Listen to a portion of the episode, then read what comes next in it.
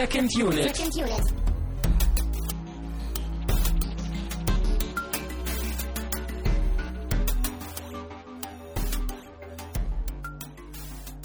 Herzlich willkommen zu einer weiteren und zu einer neuen Ausgabe von Second Unit. Wir sind immer noch euer Lieblingspodcast und wir haben das heimische Studio auch in Zero Gravity, verstehst du, äh, versetzt, Total. damit wir jetzt aus erster Perspektive über den Film Gravity sprechen können.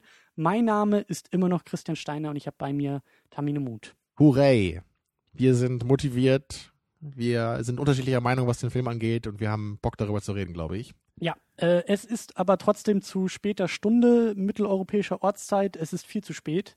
Ähm, deswegen verzeihe man uns vielleicht ein wenig, äh, oder mir zumindest auch ein wenig Trägheit, aber ich merke, ich bin doch erstaunlich wach für die Uhrzeit und für das, was hier vor Wir uns waren heute steht. in der Nachtpremiere von Gravity, nur zwei Monate zu spät wahrscheinlich. Ja, und auch äh, Privataudienz, weil wir waren insgesamt drei Leute im Kino und zwei davon hört ihr jetzt in dieser Diskussion. Also es war nicht viel los. Äh, wir sind auch die letzten Idioten auf dieser Welt, äh, außer Astronauten im Weltall, die diesen Film noch nicht gesehen haben.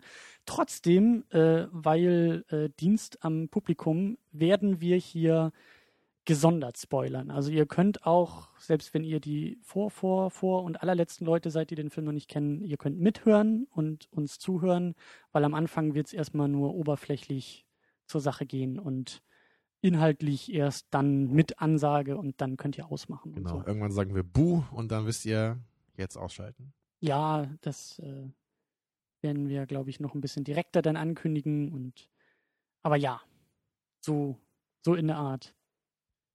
Ja, Hörervorschlag, ne? Guck mal, ich weiß, was auf der Liste steht. Ja, stimmt sogar. Gut, noch, ne? Wäre jetzt eigentlich noch nicht gekommen, aber Ach, es ist schon. Mann. Nee, ist, äh, mach.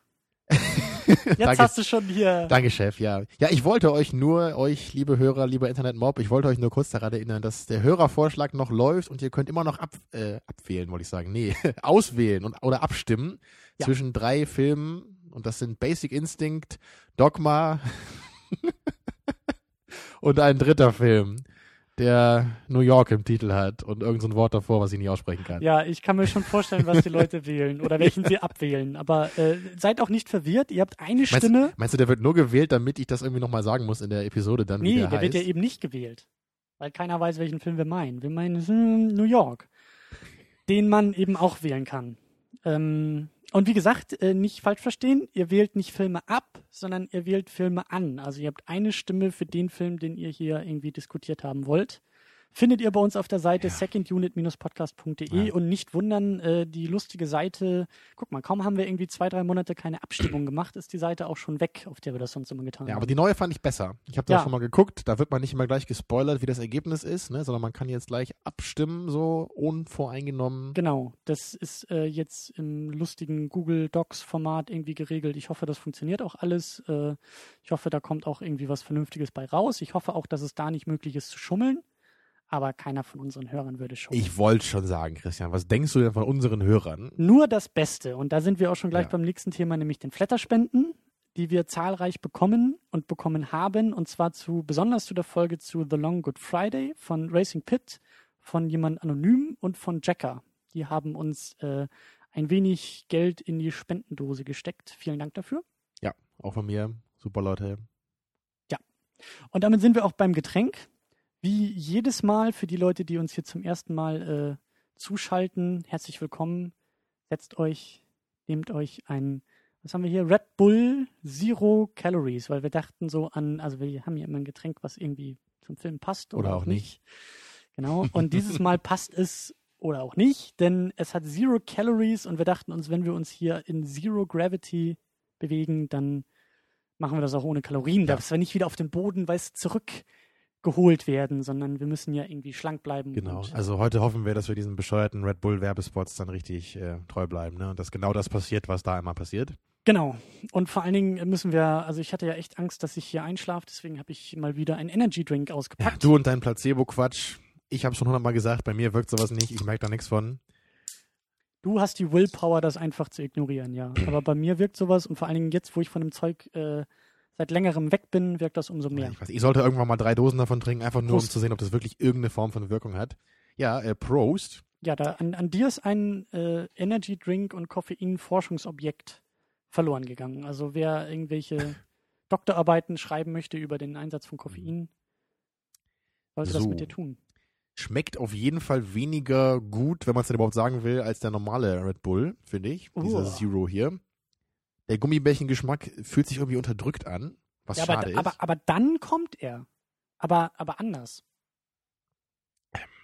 Naja, kann man trinken, kann man trinken. Aber also ich muss auch sagen, ich finde also die Idee schon total abgefahren. Warum sollte man denn einen Energy Drink äh, trinken, der kalorienreduziert ist? Also Christian, wo ist der Gedanke dabei? Der Also ist Gedanke ist, dass wir moderne Menschen natürlich gleichzeitig unseren Körper quälen möchten, indem wir uns mit Taurin und Zucker zuschütten. Das, ja, aber ja. während wir das tun, möchten wir auf unsere Linie achten. aber du weißt doch schon, dass also es gibt auch sowas wie Traubenzucker, also dieses Dextro Energy Quatsch, ne, was auch dazu da ist, Mhm. irgendwie um einen energetisch zu machen. Ja. Also warum haut man dann nicht hier irgendwie noch Dextro Energy oben rein in, in die Red Bull Dose, damit das noch mehr Energie macht? Ja, Warum ich sag will ja, ich den Zucker da weil, rausnehmen? Das verstehe ich nicht. ja, weil das ist, weil das im Trend liegt. Man will ja wirklich tatsächlich irgendwie, ähm, Ja, also es kann auch sein, dass hier normalerweise ein anderer Zucker drin ist und eben nicht dieser Traubenzucker, der vielleicht ja, also süß wirkt. ist, das, aber, ist das ja, ne? Das ist ja hier, ja, aber ich würde, glaube ich, so einen Energy Drink dann mit Traubenzucker äh, süßen, weil der muss doch dann super powermäßig sein. Ähm, ich habe mal diesen, diesen Red Bull ohne Zucker, den gibt's nämlich auch. Und ich weiß auch nicht, wo da jetzt der Unterschied ist. Also es gibt Red Bull, den hatten wir auch schon in der Sendung. Ich habe irgendwann mal einen ohne Zucker trinken müssen und fand ihn super eklig. Und jetzt haben wir den halt mit Zero Calories. Und also schmeckst du da einen Unterschied? Also der hier schmeckt nicht so schlimm wie der ohne Zucker. Aber Also im Grunde im Vergleich klingt das immer so, der so ohne Zucker, das ist dann so so eine Richtlinie, da ist schon kein Zucker drin, ne? aber Red Bull Zero, der hat dann auch wirklich so gar keinen Zucker, ne? weil es ja Zero ist, so null Zucker. ja, aber es ist, es ist ja nicht, es ist ja Zero Calories und wenn man auf die Dose guckt, stimmt's auch nicht, hat 1,8. Ist, glaube ich, ist, glaube ich, verträglicher. Die ganze als, Dose oder wie? Nee, 100 Milliliter. Oh, das ist ja unglaublich. Das ist ja das so wie drei Tic-Tacs zu essen, ne? Genau. Ja, genau. Damit Kommt haben die auch immer geworben. Zwei Kalorie pro Tic-Tac. Ja, ich sag ja, als moderner Mensch drei Tic-Tac und ein so eine Dose und schon kommst du durch den Tag. Ja. Ja. Naja. Schweben wir doch mal weiter im Programm, Christian. Hm, Ich habe habe die Befürchtung, dass du viele dieser Überleitungen dir in den letzten Tagen, in der letzten Woche überlegt hast. Ähm, Ich habe auch schon überlegt, ob ich heute die ganze Sendung so stöhnen soll wie Sandra Bullock in dem Film, aber ich habe mich dagegen entschieden. hm, Finde ich gut. Äh, wie erwähnt, Obwohl das gerade auch schon bei dir, das klang schon so, ja, es ging schon in die Richtung. So, ah, ah, mm, ah. Das waren ihre Dialoge. Ja, komm, ganz so schlimm war es ja nun auch nicht. Also, äh, versuchen Ab und wir zu mal. war auch ein Geheule dabei, da hast du recht.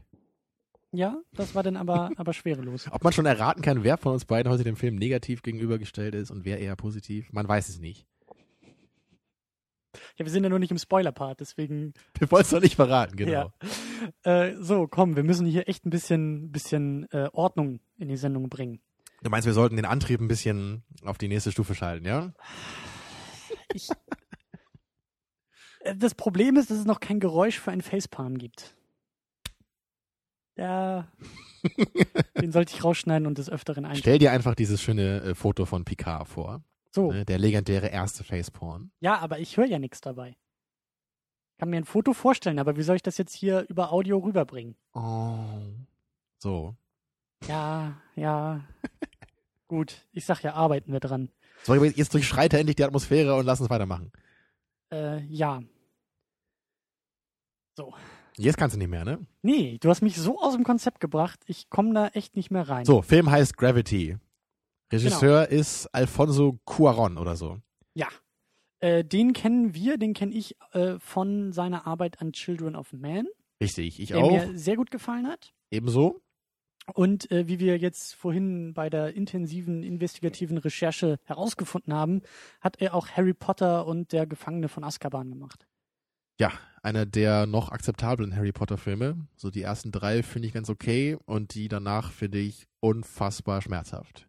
Vor allem den vierten. Ich habe da so keinen Plan von. Ich habe auch irgendwie den Fehler gemacht. Ich habe damals den ersten geguckt, ich habe den zweiten geguckt, dann habe ich den vierten geguckt, dann habe ich den sechsten geguckt und Der ist auch richtig scheiße. die beiden letzten oder so und halt eben, also ich habe irgendwo den, ich glaube, das war sogar der dritte, den habe ich irgendwie ausgelassen und weil ich dachte, gut, ich bin weg von dem Scheiß. Nur ganz kurz, kennst du dich gucken. denn aus mit Harry Potter und so? Hast du die Bücher Überhaupt gelesen? nicht. So? Ja, Hast das erste zur Hälfte und fand es halt irgendwie auch nicht so Knülle. Du bist also gar nicht in unserer Generation groß geworden, ja? Äh, doch. Ich habe halt meine Superman-Comics gelesen, während all die coolen Kinder Harry Potter gelesen haben.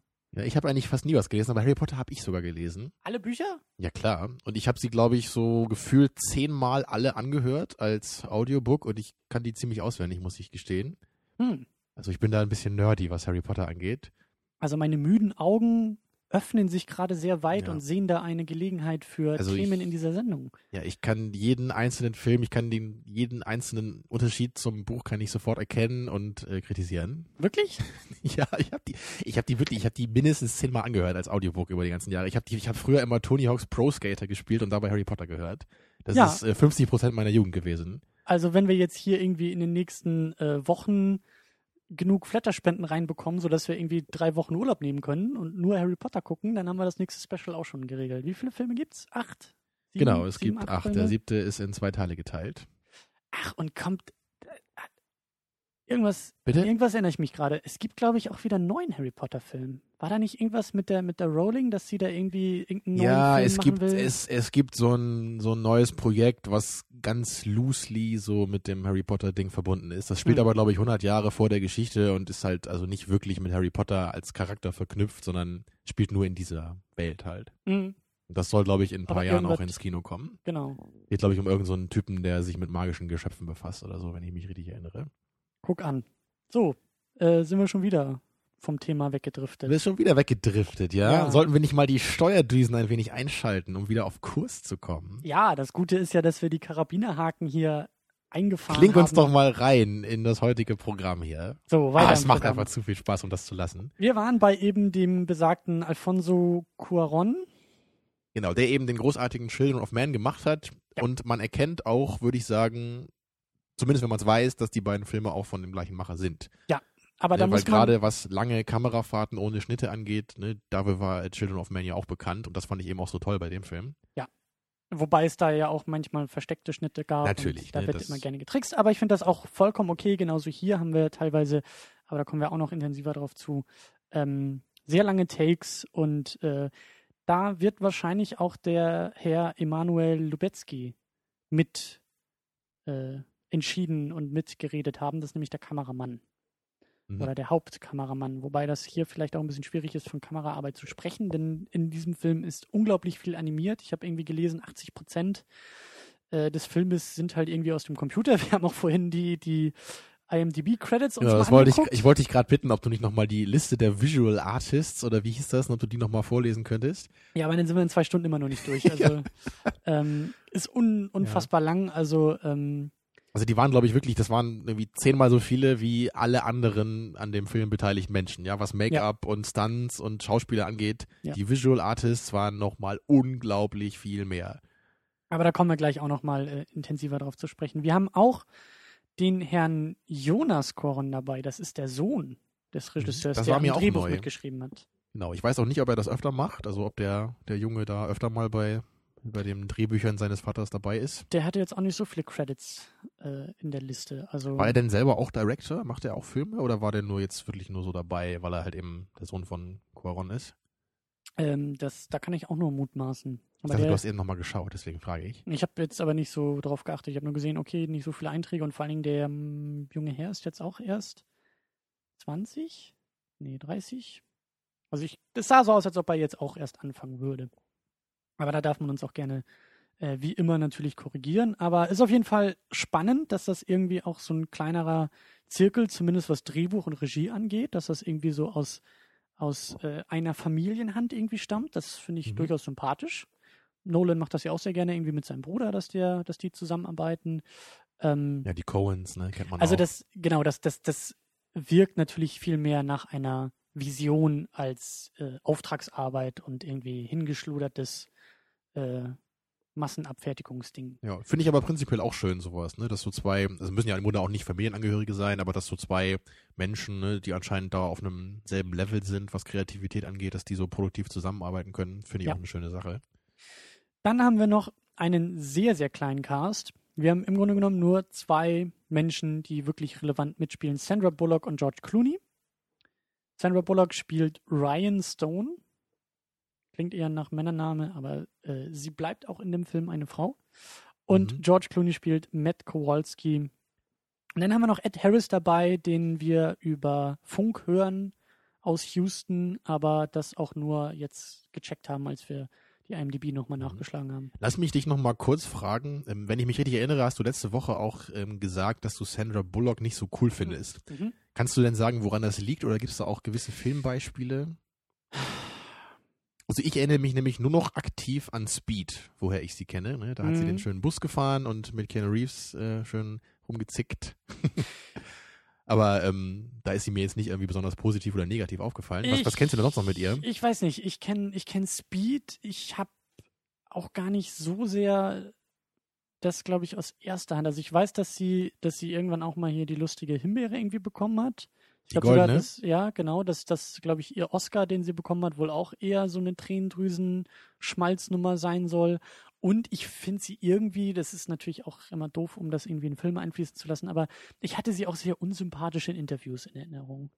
Also ich meine, das Interview, was sie irgendwie mit der Daily Show gemacht hat, jetzt zu dem Film zu Gravity, was ich irgendwie vor ein paar Wochen gesehen habe, da wirkte sie so ein bisschen steif und so ein bisschen mh, zu sehr wie Hollywood-Diva und ich weiß nicht. Irgendwie, das, das ist so, das war auch nur so assoziativ. Also das konnte ich gar nicht so sehr begründen, aber irgendwie ist sie nicht. Also es ist eher so eine Chemiesache zwischen euch beiden. Ja, genau. Also sie hat versprochen, mal anzurufen und hat es nie getan und seitdem, Die meldet sie einfach nicht, die ne? meldet sich einfach nicht Na mehr. gut. Und wie ist es mit dem guten George Clooney? Ja, ähm, er hat mir in The Descendants ganz gut gefallen. Du kennst einen Film, den ich nicht kenne, unglaublich. Sagt mir gar nichts. Ja, ist auch ein Film irgendwie von 2011 oder so. Natürlich ist das so. einer, den ich, den ich kenne und du nicht. Schon nie von gehört. Äh, ich glaube, der hat auch einen Oscar für gekriegt. Mhm. War zumindest nominiert in dem Jahr. Ähm, naja, als Batman ist er natürlich legendär. Völlig klar. Ja, das ist immer noch der, der Kandidat für die größte Fehlbesetzung in der Geschichte Hollywoods wahrscheinlich. Ja, wart mal ab, bis der Man of Steel 2 rauskommt. ähm, nee, im Ernst. Ähm, George Clooney, ja, ist immer auch irgendwie, also beide. So von der Besetzung her auf dem Papier ist es erstmal merkwürdig, dass so diese fast schon ein Hollywood-Traumduo irgendwie in so einem Film mitspielt. Wir haben noch gar nicht erwähnt, worum es geht. Vielleicht ganz kurz nur, ohne zu spoilern. Wir Ja. sind im Weltall mit George Clooney und äh, Sandra Bullock und es gibt einen Unfall. Ja, die beiden sind Weltall. Astronauten, sie checken so einen Satelliten und plötzlich kommt so ein, ja, so ein, so ein Hagel aus Trümmerteilen von einem anderen Satelliten, Ja. der, glaube ich, irgendwie von den Russen gesprengt wurde, einfach weil er wahrscheinlich zu alt war oder so, keine Ahnung. Ja, und diese Trümmerteile im Weltraum fliegen mit unglaublich schneller Geschwindigkeit und sorgen dafür, dass dieses Shuttle na, zerstört wird von den beiden und alle anderen Crewmitglieder auch sterben, bis auf die beiden. Ja, jetzt spoilerst du hier schon wieder. Das ist doch kein also- Spoiler, das passiert in den ersten fünf Minuten. Das Ja, ist die trotzdem. Ausgangsposition. Na gut. Und dann müssen die beiden, genau, dann müssen die beiden eben versuchen natürlich zu überleben und ihr Ziel ist natürlich ganz klar, wieder zurück auf die Erde zu kommen. Mhm. Das ist doch kein Spoiler, also unglaublich. Du kannst auch sagen, dass es ein Spoiler ist, zu sagen, dass George Clooney mitspielt. Ich habe lustigerweise tatsächlich überlegt im Vorfeld, ob das ein Spoiler wäre. Aber äh, ich bin halt ein bisschen übervorsichtig. Wir wollen ja hier nicht zu viele Leute gegen uns aufbringen. Das werden wir Achtung, wir inhaltlich- schauen heute einen Film. Komm, lass uns das lieber mit kontroversen Meinungen Genau, machen. ich wollte noch ganz kurz zu George Clooney sagen, dass ich ihn für einen guten Schauspieler halte, was ich glaube ich am Ende auch schon gesagt habe, äh, am Ende der letzten Episode. Dass Ja. ich aber der Meinung bin, dass er oft getypecastet wird und dass das hier auch ganz klar der Fall war heute. Also er war wirklich dieser schmalzige George Clooney-Typ, den er auch als Batman gespielt hat, verrückterweise, den er eben wirklich oft spielt, ne, so dieser, ich meine, er, er ist ja auch so ein bisschen so ein Frauenheld, ne, so gerade so was so Frauen so im mittleren Alter angeht. Also es gibt, glaube ich, viele Frauen, die, die sehr auf ihn abfahren. Ja, also du, du Ist, ist wahrscheinlich auch das so ein gut. Klischee, ne? Also- aber so, so stellt man sich das ja auch vor. Weißt ne? du, weißt du, das ist für mich so die Besetzung. Beides, Sandra Bullock, George Clooney und dennoch im selben Film, wirken auf mich wie ein Zuschauermagnet, nämlich von, von Zielgruppe, wie du gesagt hast, irgendwie die Frauen, die George Clooney Genau, anhimmeln. also ich würde fast sagen, dass, dass er so ein bisschen der Johnny Depp für die etwas ältere Generation ist. Ja, aber das beißt sich eigentlich mit diesem ganzen Science-Fiction-Ding. Genau das. Beide passen eigentlich von der Besetzung her irgendwie nicht in diesen Eben. Film oder erwartet man nicht in dem Film. Wenn ich höre Sandra Bullock, George Clooney, dann klingt das für mich zack nach romantischer Komödie. Das ist so ein Ding. Ja, absolut, genau. sie ja. ist irgendwie unglücklich verliebt und er will sie und sie ihn nicht und dann nach 90 Minuten treffen sie sich irgendwie im Central Park und die Sonne geht unter und beide verlieben sich und dann ist der Film vorbei. Es ist fast so wie Hugh Grant und Julia Roberts in Gravity, ne? Genau. So, what might happen? Ganz so krass ist es nicht, ne? Aber du hast schon recht, weil das, das war auch genau mein, mein Ding eigentlich auch Also- hier mit ihm. Ich habe einfach das Gefühl, er ist ein Fremdkörper. Auch, Also- auch wenn ich jetzt seine, Ja. seine Rolle an sich, ne, da kann man sich jetzt drüber streiten, war sie okay oder nicht, aber einfach die Tatsache, dass er in diesem Film ist, stört mich eigentlich schon. Hm. Und ich hätte es, glaube ich, einfach gut gefunden, wenn hier zwei völlig unbekannte Schauspieler diesen Part gespielt hätten. ja, Hätte, ich, hätte ich mir gut vorstellen können Ja. in so einem kleineren Film. Oder vielleicht auch ne, so, so wie äh, Sam Rockwell in Moon oder ist es der andere? Ich verwechsel die doch Sam immer. Rockwell ist das ja, Wie heißt nochmal der andere? Mark Ruffalo, ne? Die beiden verwechsel ich doch immer. genau. Also, da, also so, ein, so ein Schauspieler, der schon bekannt ist, aber jetzt nicht so ein, so ein richtig so von der A-List. Ne? So, so jemanden finde ich, der passt nicht in so, ein, in so einen Film wie Gravity. Ähm, also, da spoilern wir, glaube ich, auch nichts, wenn wir sagen, wer eher eine romantische Komödie aufgrund der Besetzung erwartet, sollte Gravity nicht anschauen, weil das ist der Film nicht. Da wird nicht irgendwie viel rumgeschmachtet und äh, am Ende reiten sie glücklich in den Sonnenuntergang mit ihrer Raumkapsel oder so, sondern ähm, äh, der Film ist dann doch eher Science Fiction und ein bisschen anders. Aber äh, du hast schon recht. Also auf dem, also im Vorfeld dachte ich auch, oh, die Besetzung, oh, die Besetzung. Jetzt der konkrete Film hat mich dann aber doch überzeugt oder es war zumindest nicht so schlimm, wie ich dachte. Also George Clooney äh, passt für mich irgendwie in diese Rolle.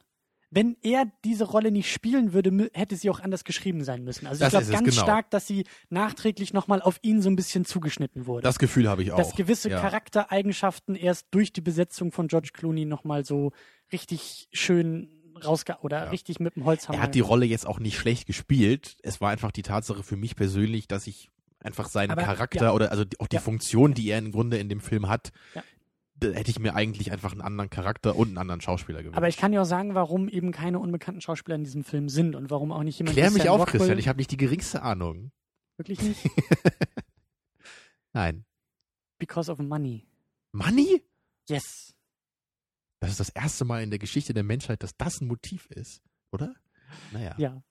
Nee, aber im Ernst, weil du hast halt leider echt so, es gibt so, so Taschenrechnerprogramme in Hollywood und die funktionieren leider tatsächlich nicht so, dass, dass du halt wirklich eine ne Geldzahl, einen Betrag spuckt dieses Programm aus, wenn da drauf steht Sandra Bullock, Ja. dann ist es mehr Geld, als wenn da drauf steht Sam Rockwell. Also auf dem ganz platten Level ist es natürlich immer so bei Filmen, aber ich glaube auch, dass hier im Speziellen wahrscheinlich sogar ein bisschen der Druck da war, auch von, von den Produzenten vielleicht, dass man gesagt hat, Leute, das ist ein Ja. kleinerer Film hier, ist es ja das eben ist so- eigentlich so gar eine- nicht nicht. Also ich glaube, der Film hat Ja, 100 ja, Millionen Dollar gekostet. aber aber er wirkt so wie ein kleinerer Film. Es ist ne so ein, Ja. wir haben so ein, mit zwei Charakteren, ne, Survival Story, so in, in Space. Das ist jetzt halt nicht ein Film wie ein Transformers oder was. Ne, das ist nicht so ein so ein Bombast-Ding, wo jeder sofort weiß, was das für ein Film ist.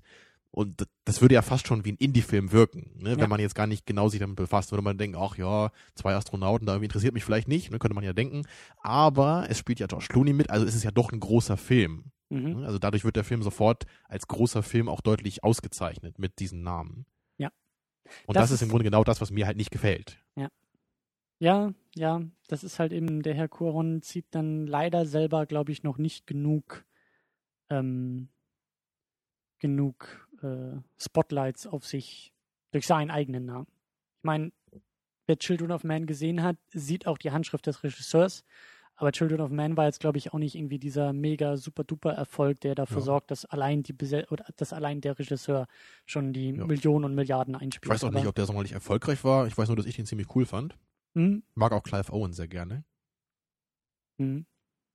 Aber ähm, anderer Film und so. Wir waren, wir waren Mhm. ja schon dabei. Wir haben schon ein wenig über die, über die Besetzung, über die Charaktere gesprochen, ohne großartig zu spoilern. Ähm, paar Sätze zu den Dialogen, weil äh, so schwierig. Du hattest, glaube ich, auch letzte Episode schon am Ende gesagt, dass du gehört hättest, ne, dass die Schwächen des Films eher so in dramaturgischer Drehbuchhinsicht seien. Ja. Ne, und das würde ich jetzt im Nachhinein auch definitiv bestätigen. So in optischer, in, also in audiovisueller Hinsicht ist der Film wirklich cool. Der ist besonders und trotz einer Menge CGI sieht der Film wirklich gut aus. Und man ist eigentlich auch immer, Ja. also man ist immer dabei, man will immer mehr sehen vom Film. Und wir müssen dazu sagen, wir haben ihn nicht in 3D gesehen, ne? wir haben ihn in 2D gesehen, aber auch da sah er sehr gut aus. Natürlich können wir jetzt nicht sagen, wie es in 3D wäre. Ich persönlich hatte nicht das Gefühl, dass ich jetzt unbedingt 3D gebraucht hätte. Aber ich kann zumindest verstehen, was ja auch viele gesagt haben, dass gerade der Film das ganz gut hergibt, ne? so was 3D angeht. Das, Ja. Weil es gibt halt eine Menge Kamerafahrten, es wird lange ohne Schnitt gearbeitet. Und da kann ich mir schon gut vorstellen, dass da durch 3D dann auch wirklich, dass man da richtig drin ist. Ne? Obwohl man vielleicht auch ein bisschen Kopfschmerzen bekommen kann, hätte ich mir auch vorstellen können. Aber wir waren bei den Dialogen. Genau, aber die Dialoge sind wirklich. Also wenn, wenn ich es ganz krass formulieren würde, würde ich echt fast sagen, sobald die Charaktere den Mund aufmachen, ist es eine mittelschwere bis eine schwere Enttäuschung für mich gewesen. Hm. Ich glaube, so krass würdest du es nicht formulieren. nee, aber, würde ich auch nicht. Ich, ich weiß nicht. Das, das Also lag halt eben auch an der Chemie zwischen den beiden, ne? Und was sie so gesagt haben. Und das war halt einfach sehr klischeebehaftet zum großen Teil. Ja, ich bin, ich bin mit dieser Erwartung auch reingegangen. Und äh, vielleicht ist das irgendwie auch ein gutes Beispiel mal wieder von dieser ganzen Kiste mit Erwartungen und äh, wie spielen die in dem Film Genuss mit herein. Ich meine, ich hatte, und Prost an dieser Stelle, ich hatte damals an Man of Steel natürlich Riesenerwartungen, die der Film dann umso mehr enttäuscht hat. Ob das hier deutlich wurde in den Episoden, ich weiß es nicht. Ich. ja, vielleicht sollten wir nochmal. Aber ich finde es schön, dass du jetzt schon gleich eine Woche nach der Etablierung von Second Units Law gleich wieder damit anfängst. Ne? Ja. Dass wir jetzt schon nach, ich weiß nicht, hier Viertelstunde gleich bei Superman gelandet sind. Super. Jetzt müssen wir nur noch irgendwie zurück zu Aber da kommen. Haben wir auch an dieser Stelle. ähm, nee, aber, aber im Ernst, also ich fand das vielleicht auch, weil der Film, also ich glaube, der Zeitpunkt war irgendwie auch ganz gut, so, so rückblickend für uns den Film zu gucken, weil ich schon irgendwie auch den Eindruck hatte, wenn wir ihn irgendwie in der ersten Woche geguckt hätten, dann wäre das vielleicht alles noch euphorischer von den Erwartungen gewesen und dann wären wir mehr enttäuscht gewesen, wie zum Beispiel damals bei Prometheus. Mhm. Da war das Ja. irgendwie eine größere Fallhöhe. Fallhöhe, verstehst du? Ähm, Verstehst du? die dieser Film jetzt hier nicht hatte. Also für mich war Ah. wirklich Gravity ähm, konnte mich irgendwie auch gar nicht so sehr enttäuschen, weil ich jetzt auch schon nicht das Meisterwerk erwartet hatte. Und um wieder zurück zu dem Punkt zu kommen, ja, äh, die Dialoge ähm, sind jetzt auch nicht der Oberknaller, aber ich hatte das Gefühl, oder anders, ich glaube, mich stören effektive Dialoge nicht so sehr wie dich. Dadurch sind sie oftmals platt und hier sind sie es auch oft. Ja, mich stört Aber eben mich- diese Effektivität, weil sie mich oft aus dem Geschehen rauswirft, weil ich so deutlich merke, warum der Dialog gerade stattfindet. Genau, und das stört mich nicht Ne? so sehr wie, wie dich, glaube ich. Ah, das finde ich interessant. Ich dachte, das würde automatisch stören, so wenn man das sofort merkt. Also ich dachte immer, man, man wünscht sich doch eigentlich immer, hätte ich es gedacht, dass man einen Dialog, dass der Dialog sich ganz natürlich anfühlt und man erst beim zweiten Schauen oder zweiten Nachdenken überhaupt merkt, warum diese Charaktere gerade das zueinander sagen. Oder was das innerhalb der Geschichte natürlich für eine logische Funktion hat. Aber dass man so in erster Hinsicht immer denken würde, ach, das ist ganz klar, dass die jetzt gerade das zueinander sagen würden. Hm, Ich habe auch einen anderen, einen anderen, ähm, ein anderes Verständnis von Dialog. Also für mich ist Dialog, ich habe mal diesen schönen Satz gelesen, der, der so hängen geblieben ist bei mir. Ähm, Dialoge in Filmen ist nicht das, was Personen oder was Menschen zueinander sagen, sondern was sie sagen würden, wenn sie genug Zeit hätten zu reflektieren, bevor sie sprechen. Weil ein Dialog in einem Film ist halt eben nicht das Argument, was du deiner Freundin an den Kopf wirfst, sondern das Argument, was du drei Tage später deiner Freundin an den Kopf geworfen hättest, nachdem du den Streit 30 Mal im Kopf schon durchgegangen bist. Okay, aber dann Also würde das Ganze ja um- schon von der, so von der realen Ebene so ein bisschen wegziehen, ne? weil dann ja doch alle sehr, ja. sehr, sehr unspontan dadurch irgendwie wirken, oder? Ähm, der Eindruck soll natürlich niemals entstehen, dass da tatsächlich irgendwie zwei Menschen ja, äh, ein da- halbes Jahr dran rumgeschrieben da, da haben. gibt's auch aber- die, die, da gibt's auch genug Beispiele, ne, wo die Exposition dann so ganz deutlich eben durch so platte Dialoge gemacht wird, wo dann gesagt wird, ja, aber wir müssen jetzt das und das machen, ne, damit das und das passieren kann. ja, damit, völlig also klar. und im Grunde müsste der Charakter dann eher in die Kamera zu uns, dem Zuschauer, schauen, als zu dem anderen Charakter, mit dem er dann spricht, ne, weil es halt eindeutig an uns gerichtet ist. So. Ja, ich glaube, um, um nochmal Man of Steel irgendwie ins Spiel zu bringen, ich, ich, also da haben mich die Dialoge teilweise mehr gestört, weil sie, also für mich ist ein schlechter Dialog, glaube ich, eher bei Man of Steel zu finden, wenn Figuren mit ihrem eigenen Charakter zum Beispiel brechen. Wenn Leute etwas sagen, was sie eigentlich nicht sagen Das sollten. ist natürlich auch ein schlechter Dialog, klar. Und das habe ich jetzt hier, also das bei war hier nicht war eher Fall. das Problem, dass diese Dialoge zu eindeutig gestrickt waren, dass zu klar Genau, war, dass das- zu deutlich Das, zu uns das wurde ja auch bei dem. Half in the Back Review gesagt, ne, so da meinte Jay ja auch, so die, die Grundregel normalerweise ist ja immer Show and don't tell. Bei, Ja. bei den wichtigsten Elementen zumindest bei dem Film und hier wurde eben alles gesagt.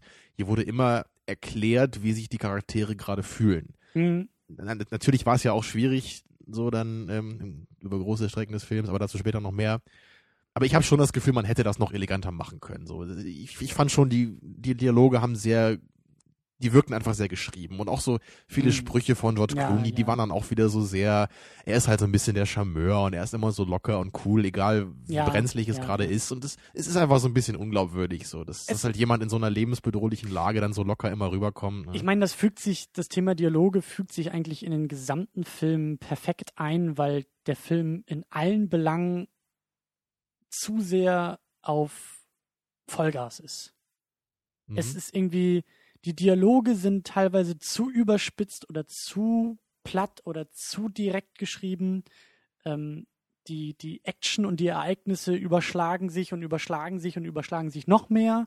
Und, und alles ist irgendwie so ein bisschen zu over the top, finde ich.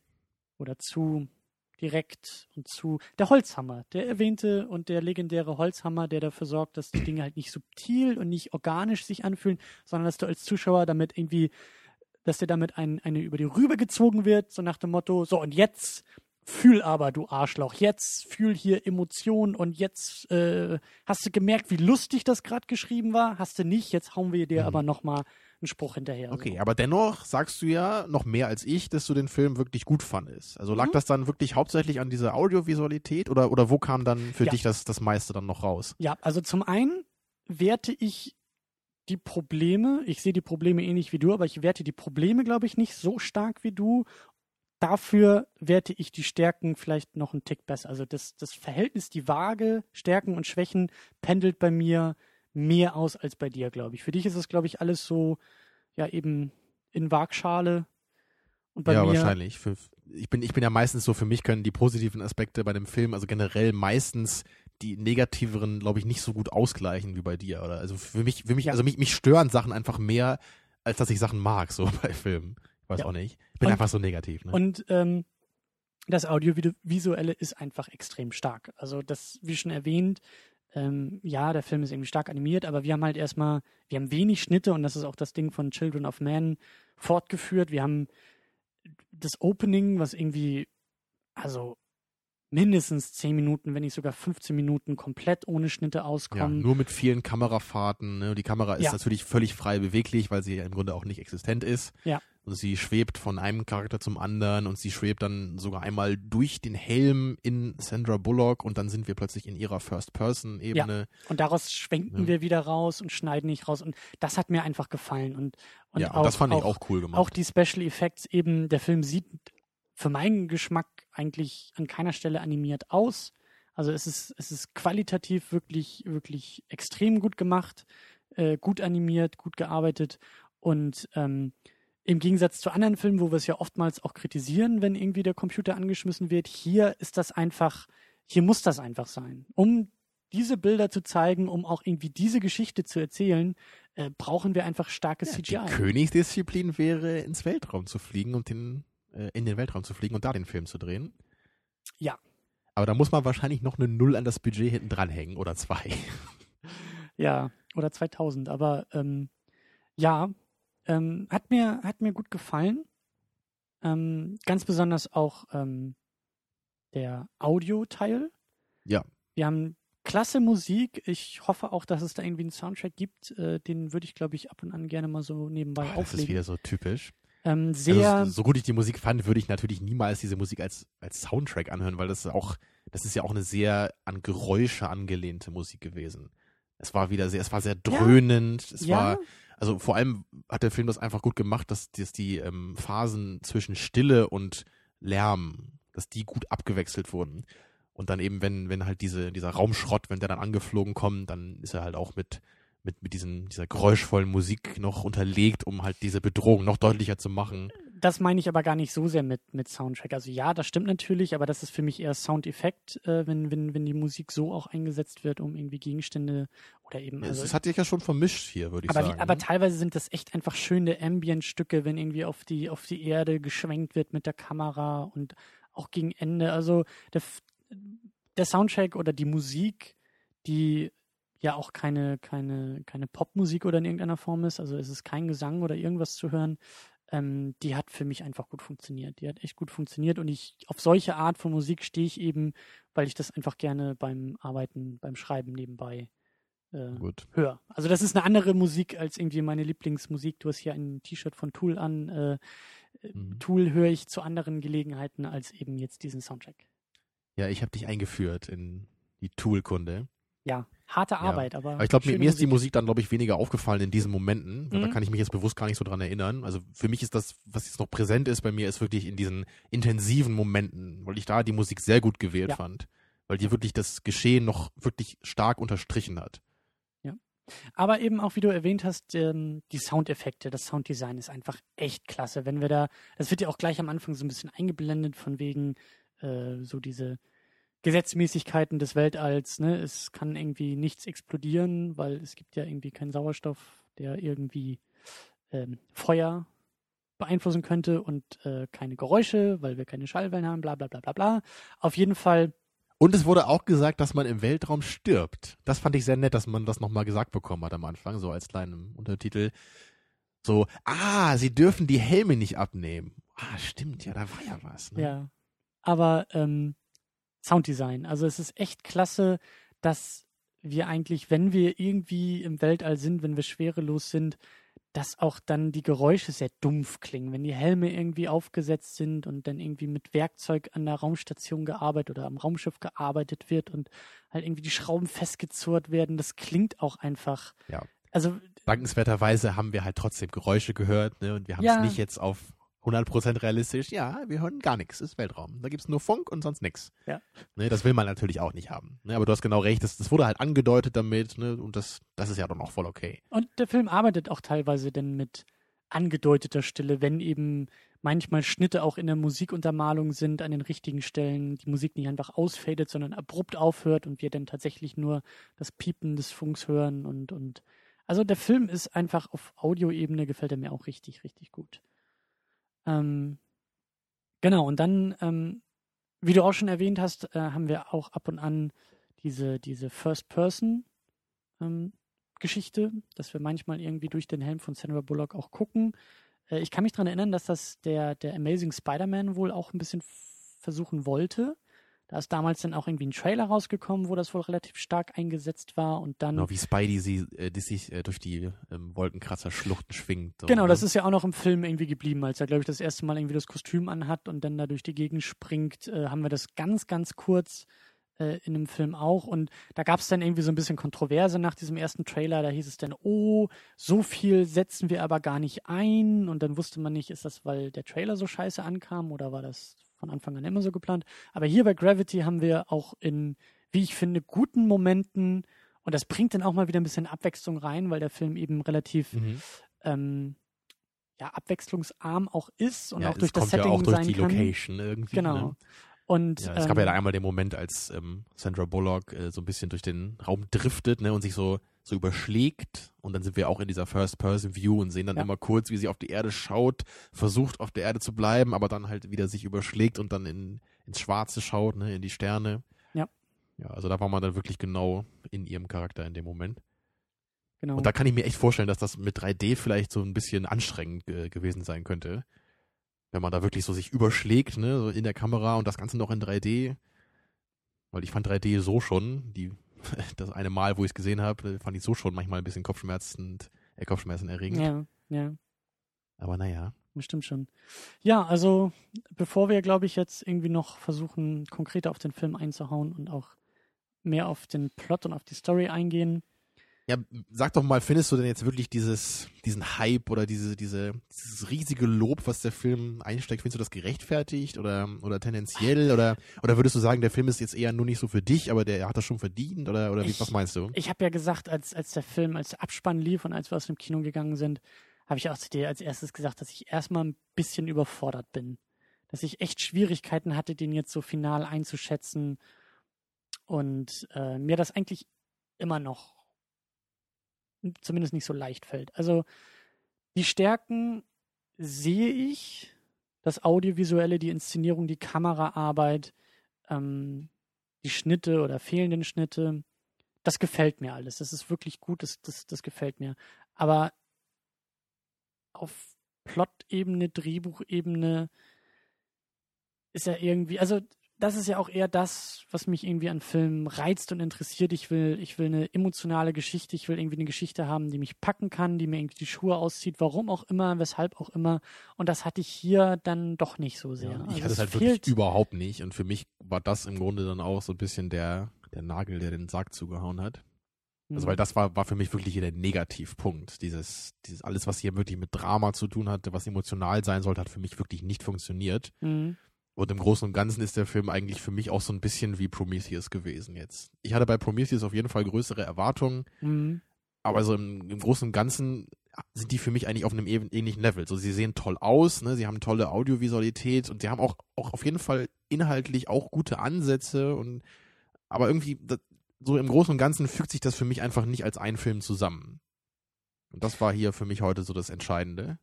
Und das, was Gravity für mich von Prometheus unterscheidet, ist eben das Risiko, was Gravity eingeht. Also Gravity ist dann für mich dann auf der, auf der audiovisuellen Ebene experimentierfreudiger als Prometheus. Und das reißt es dann wieder ein bisschen raus. Gegenüber Prometheus hat auf jeden Fall auch ähm, Gravity den Vorteil, dass es wirklich eine klar abgeschlossene Geschichte ist. Und weil bei Prometheus war es halt auch so ärgerlich, dass der einfach aufhört irgendwie in der Mitte.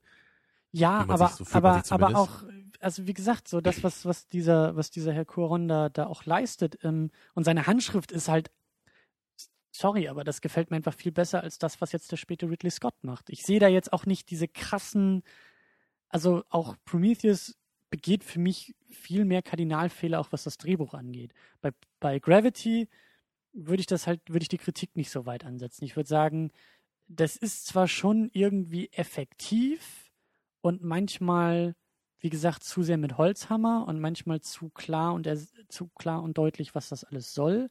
Aber ich sehe da halt nicht diese ganz, ganz krassen Widersprüche auch in Charakteren. Bei Prometheus äh, sind die in Anführungszeichen Wissenschaftler eigentlich nur Witzfiguren, die Ja. irgendwie alles Mögliche anfassen müssen und Helme zu den dümmsten Zeitpunkten abnehmen, damit man irgendwie deren schönen Gesichter sehen kann. Ich weiß es auch nicht. Aber Ja. solche Sachen habe ich halt bei Gravity nicht gefunden. Genau, dafür gab es bei Prometheus immerhin das coole Raumschiff und es gab den coolen Androiden, der auch ein paar nette Sachen hatte. Ich meine, wir fanden ja Prometheus im Grunde auch beide gleich schwach. Also ich will jetzt auch nicht als, ich will jetzt auch nicht Prometheus loben. Ich meine nur, ich fand halt Gravity im Grunde ähnlich schwach und ich glaube, da, da unterscheiden wir uns einfach, dass Ja, du halt ich- dem Film noch mehr abgewinnen kannst. Und ich, ich habe auch den Eindruck, dass Gravity äh, eben aufgrund dieser Risiken, die der Film eingeht, auch so gelobt wird. Ich kann mir, ich, glaube, dass viele Leute, dass es auch wieder so eine Frage ist, wie geht man mit solchen Sachen um? Wie geht man mit einem Film um, der Risiken eingeht?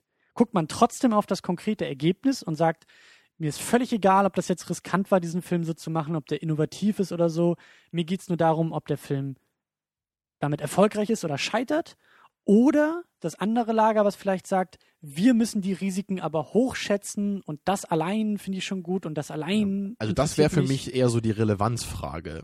Und das würde ich Mhm. definitiv sagen. Ich würde definitiv sagen, Gravity ist relevant. Ne? Genau wie ich auch meine, jeder, der Mhm. Cloud Atlas nicht mag, muss immer noch eingestehen, der Film ist relevant, Mhm. weil er eben Der so einen versucht was. revolutionären Charakter hat und man sich zumindest mal damit auseinandersetzen sollte, auch wenn einem das Endergebnis nicht gefällt. Und hier ist es halt bei mir jetzt im Grunde so der Fall.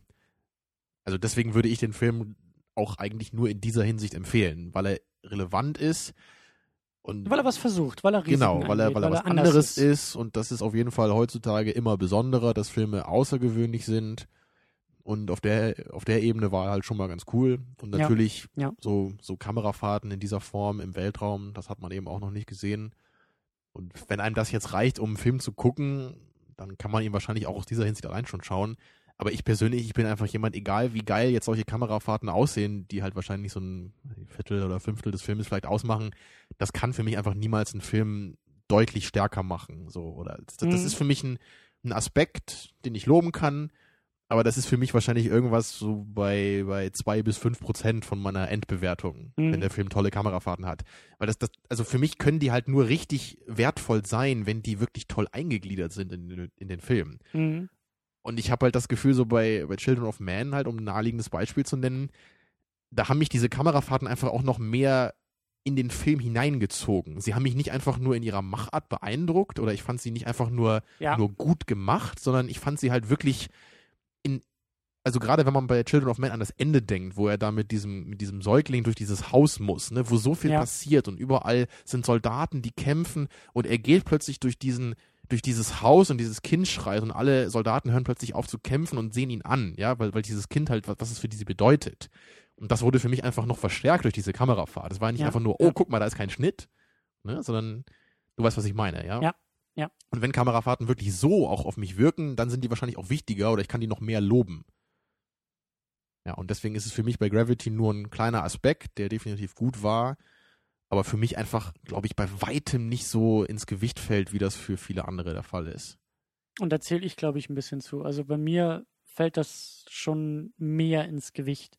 Ich weiß auch nicht, ob das so schlau ist, immer wieder zu sagen, ah, aber der Versuch allein ist schon irgendwie positiv zu bewerten und das ist doch toll. Oder ob ich nicht auch mehr auf das konkrete Ergebnis schauen sollte. Würdest du denn hier sagen, dass die Kamerafahrten so das Drama in Anführungsstrichen hier bereichern? Oder ist das für dich einfach nur was, was im Grunde in jedem Film äh, gut aussehen würde, wenn es dann da wäre? Weil das wäre, für mich wäre es eher das. Ich meine auch nicht nur konkret so die Kamerafahrten. Also für mich sind es auch wirklich die Effekte. Ich finde es zum Beispiel sehr, sehr gut, dass die Effekte und dass die, dass die, dass die CGI-Geschichten, die haben mich in keinem einzigen Moment aus dem Film rausgeworfen. Und mich nämlich schon. Und darauf kommen wir auf jeden Fall gleich noch im okay, Spoiler-Part. okay. Und das ist, das ist für mich eine, so eine Sache, dass das lobe ich auch immer wieder bei Avatar oder Avatar, äh, wie wir hier zu sagen pflegen. Ich wollte schon fragen, welchen Film du meinst. Keine Ahnung. Ähm, nein, aber bei, bei dem Ding, also Avatar war wirklich der erste Film für mich, bei dem ich vergessen habe, vergessen konnte, dass das, was ich da irgendwie eine halbe Stunde lang angucke, aus dem Computer kommt. Das war irgendwann nicht mehr relevant. Da gab es nicht mehr dieses Uncanny Valley, oh, jetzt wirken die Augen, Augen aber leblos dieser Figuren oder äh, Oder ist ein Pac-Man. ja, also ich, Ja. ich weiß nicht. Also zum Beispiel immer noch bei Iron Man ist manchmal das Problem, auch beim dritten Teil, dass da manchmal echt, wenn, wenn, wenn er da seinen Visor aufmacht von einem Anzug und dann tatsächlich das Gesicht von Robert Downey Jr. irgendwie auf diesen, auf diesen Anzug geklebt wird, also manchmal sieht das halt echt, echt schlimm aus, dass du wirklich das Gefühl hast, das Gesicht fällt ihm da gleich runter. Ja, es ist nicht mehr so wie beim ersten Spider-Man damals, ne, der ja echt da sehr gelitten hat in dieser Ja, ja, ja. CGI-Hinsicht. Also, also das Aber ist wirklich auch bei schon, ne? Gravity, ähm, da habe ich kein einziges Mal, also da konnten mich die Bilder auch wirklich mitnehmen und mitreißen, auch in 2D, da brauchte ich auch keine dritte Dimension für. Ähm, und die Kameraarbeit irgendwann, ich habe am Anfang echt noch, noch ganz stark drauf geachtet, also gerade so dieses Opening, bis da der erste Schnitt kommt, äh, da war ich noch aktiv dabei, da habe ich wirklich immer wieder darauf geachtet, dass wir immer noch keinen Schnitt haben und immer noch keinen Schnitt haben.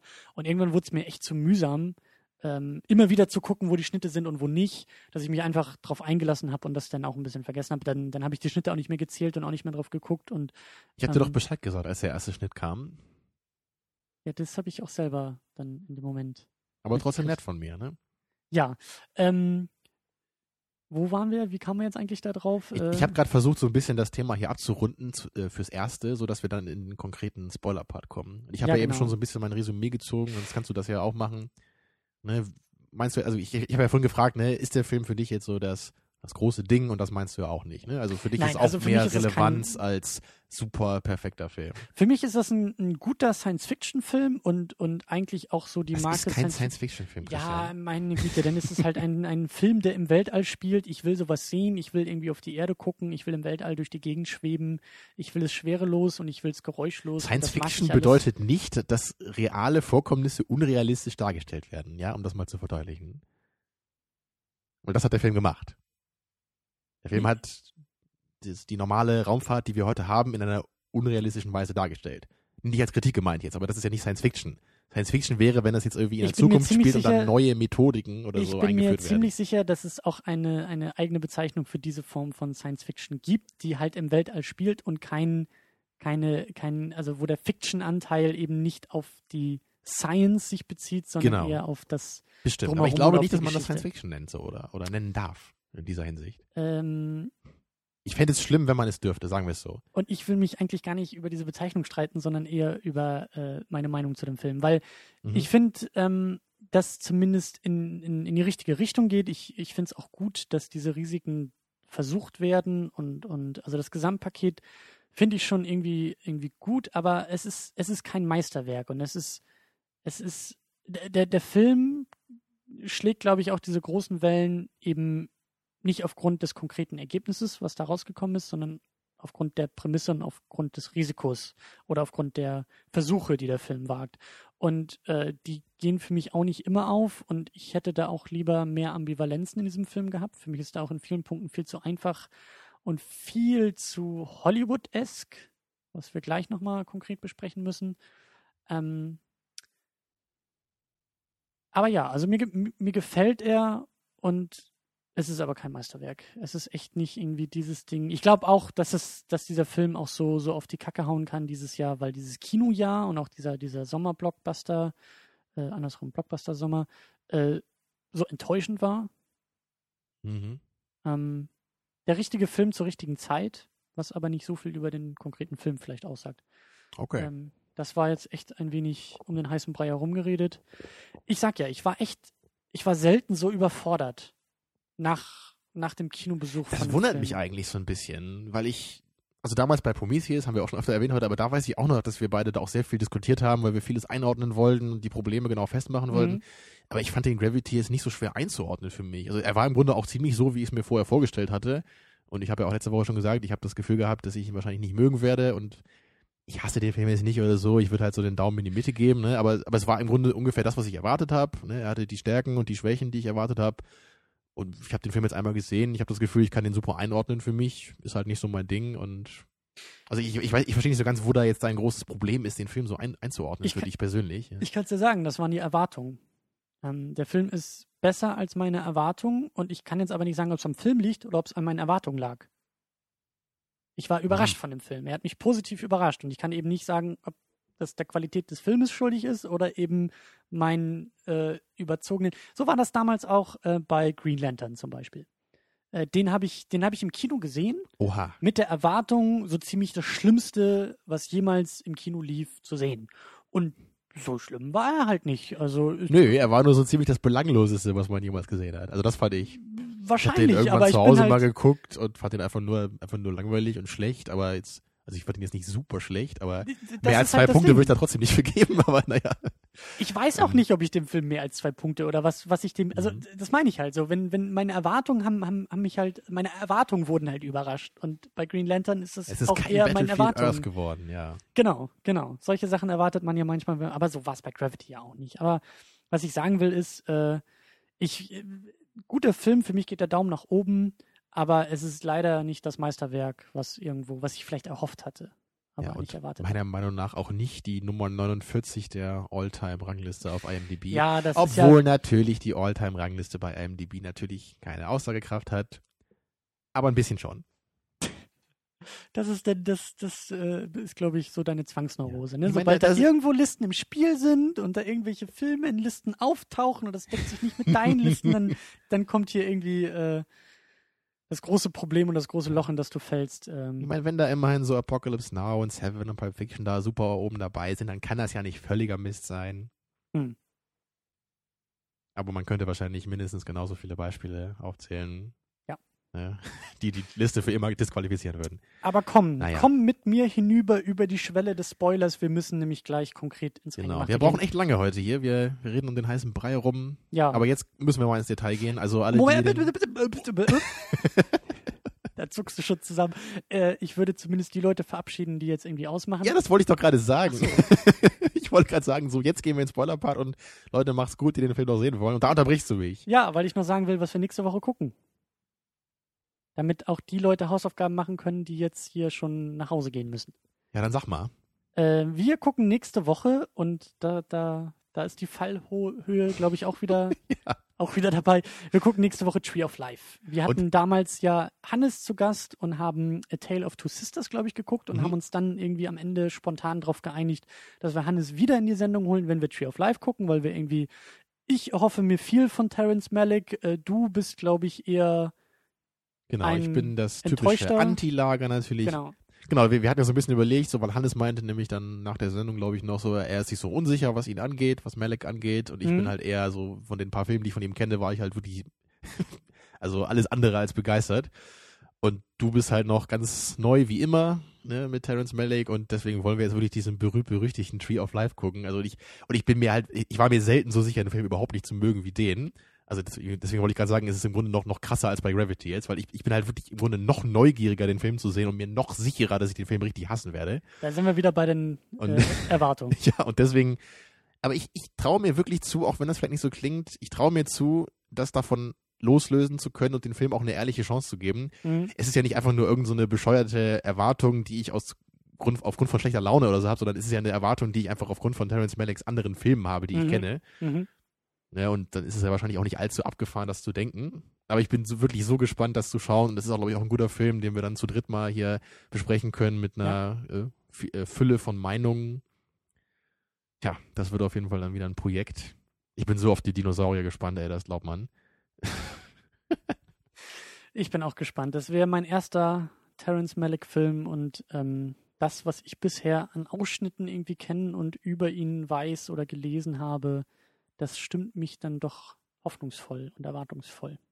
Aber das sehen wir nächste Woche und wir hören uns dann nächste Woche für die, die jetzt eben wie bei Löwenzahn damals das Gerät, das Empfangsgerät hier abschalten. Die sich ausklinken und ihren Feuerlöscher schnappen, um sich in eine richtige Richtung zu manövrieren. Und diese Richtung geht halt von uns weg. Tschüss. ja, an dieser Stelle, äh, hier beginnt jetzt der Spoiler-Part. Genau, jetzt sind nur noch die Leute da, die keinen Feuerlöscher bedienen können. Genau. Und auch nicht wissen, wovon wir hier reden. Ähm, ja, ich äh, lass uns mal wieder kurz äh, sammeln. Ich habe schon gerade eben gesagt, äh, Hollywood at its best und at its worst. Genau, führ das doch mal ein bisschen aus. Ich glaube, das ist ein guter Einstieg jetzt auch in die Spoiler-Diskussion. Ja. Also ähm, der, der, der gute Teil, ich weiß gar nicht, wie ich, wie ich, wie ich den Faden hier auf, aufziehen soll. Der gute Teil ist dann irgendwie auch das Du meinst doch so diese, genau, diese Effektivität, meinst du doch diese, diese relative Geradlinigkeit, du Ja. meinst doch dieses, dieses deutlich geschriebene, ne, dieses auf den Punkt geschriebene Skript teilweise, oder? Das war doch auch das, was du lobend herausgestellt hast eben. Genau, ne, wir, haben, wir, haben, wir haben viele tickende Zeitbomben, wir haben einen roten Faden, wir wissen immer, worum es geht und wir wissen auch immer, was die Konsequenz vom, vom Scheitern der Mhm. jeweiligen Aktion des jeweiligen Teils irgendwie ja, wir ist. haben keine langen toten Phasen, wo man Ja. nicht weiß, was gerade irgendwie wichtig ist Der und Film wo die ist mit Story seinen- hindriftet. der Film ist mit seinen 90 Minuten, finde ich, auch, auch äh, eigentlich perfekt lang. Der hätte vielleicht sogar noch einen Tick kürzer sein können, aber, aber es wird nicht der Fehler begangen, hier irgendwie zweieinhalb Stunden äh, aufblasen zu müssen, sondern der Film bleibt irgendwie ähm, lang und kurz genug in gewisser Weise. Aber also das ist so, so, wie gesagt, das ist halt alles effektiv und relativ leicht nachvollziehbar, was das alles soll, wie du gesagt hast. Jede Menge Exposition, warum jetzt was irgendwie gesagt wird. Es wird viel erzählt und nicht gezeigt, aber es ist irgendwie, also der Film ist irgendwie klar. Der Nachteil dabei, der negative Aspekt ist eben, ist eben at its worst, äh, dass es halt eben platt bleibt dabei. Es ist eben zu direkt oder zu, ja, zu platt in den Ja, meisten und für mich ist einfach Sandra Bullock als im Grunde ja alleiniger Hauptcharakter des Großteil des Films einfach viel zu unterentwickelt, also als Charakter. Mhm. Also man sollte ja Ryan sagen, ne, weil sie so heißt, ihr Charakter. Und das, das hat für mich einfach dafür gesorgt, dass ich niemals emotional involviert war in ihre Geschichte.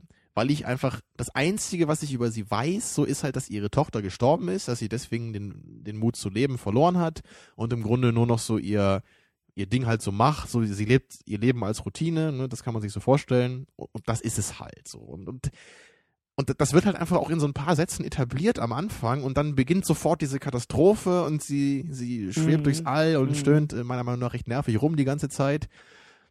Und das, das hat für mich einfach dazu geführt, dass ich einfach immer in allen Szenen, wo es um sie ging, wo es um ihre emotionale Involviertheit in die Situation ging, so um ihren Zustand, dass ich einfach gelangweilt war dabei. Ich fand ich fand es teilweise auch cheesy, wenn sie dann Mhm. anfängt zu heulen und dann Mhm. irgendwie in diesem, in diesem Funk mit dieser chinesischen Raumstation, dann hört sie da so Kinder schreien, wo man gar nicht weiß, Ja. und sie hat sich das wahrscheinlich, wahrscheinlich hat sie sich eingebildet, ne, das, weil da bestimmt kein Kind war auf der Station. Also irgendwie, ich fand es einfach nur so, so, das war wirklich dieses Hollywood-Ding, so, da kommt so wirklich diese Krampf, dieser krampfhafte Druck auf die Tränendrüse und wenn ich halt merke, dass ein Film mir auf die Tränendrüse drückt, dann, dann ist es für mich einfach nur so dieses, dieses sehr stark, dieses Gefühl von starker Manipulation. Ja, Und wenn ich Ja. manipuliert werde in einem Film, dann will ich es nicht merken, ne? also Ja. auf so eine Weise. Und gut, dass du das ansprichst, vor allen Dingen die Tränendrüse, weil das bei mir teilweise gut funktioniert hat, aber auch zu transparent war, dass das gerade irgendwie so mit mir gemacht wird. Ich meine, es gab ja sogar die 3D-Träne hier. Ne? Also wir haben es Ja, nicht in das- 3D gesehen, aber wir können uns vorstellen, dass in 3D diese Tränen dann durch den schwerelosen Raum sogar auf uns zuflogen. Ja, also das, äh, der Moment war mir dann auch zu viel, aber, aber so dieses, also gerade mit der Musik, da ist der Musikeinsatz eben nahezu perfekt in den entscheidenden Momenten, wenn die Gefahr herangeflogen kommt oder wenn es halt irgendwie kritisch wird oder wenn es um, äh, ähm, weiß ich nicht, um ihren Mut geht oder ihren Lebenswillen, der zurückkommt. Ich sag ja, das hat bei mir dann doch teilweise besser funktioniert wahrscheinlich als bei dir. Also Obwohl ich, wie gesagt, immer wusste, okay, das ist jetzt hier sehr cheesy und sehr manipulativ, aber für hey, mich hat nur die Spannung gut funktioniert. Ich, ich, war, ich war Mhm. immer gespannt, ich war in den Action-Szenen auch voll dabei.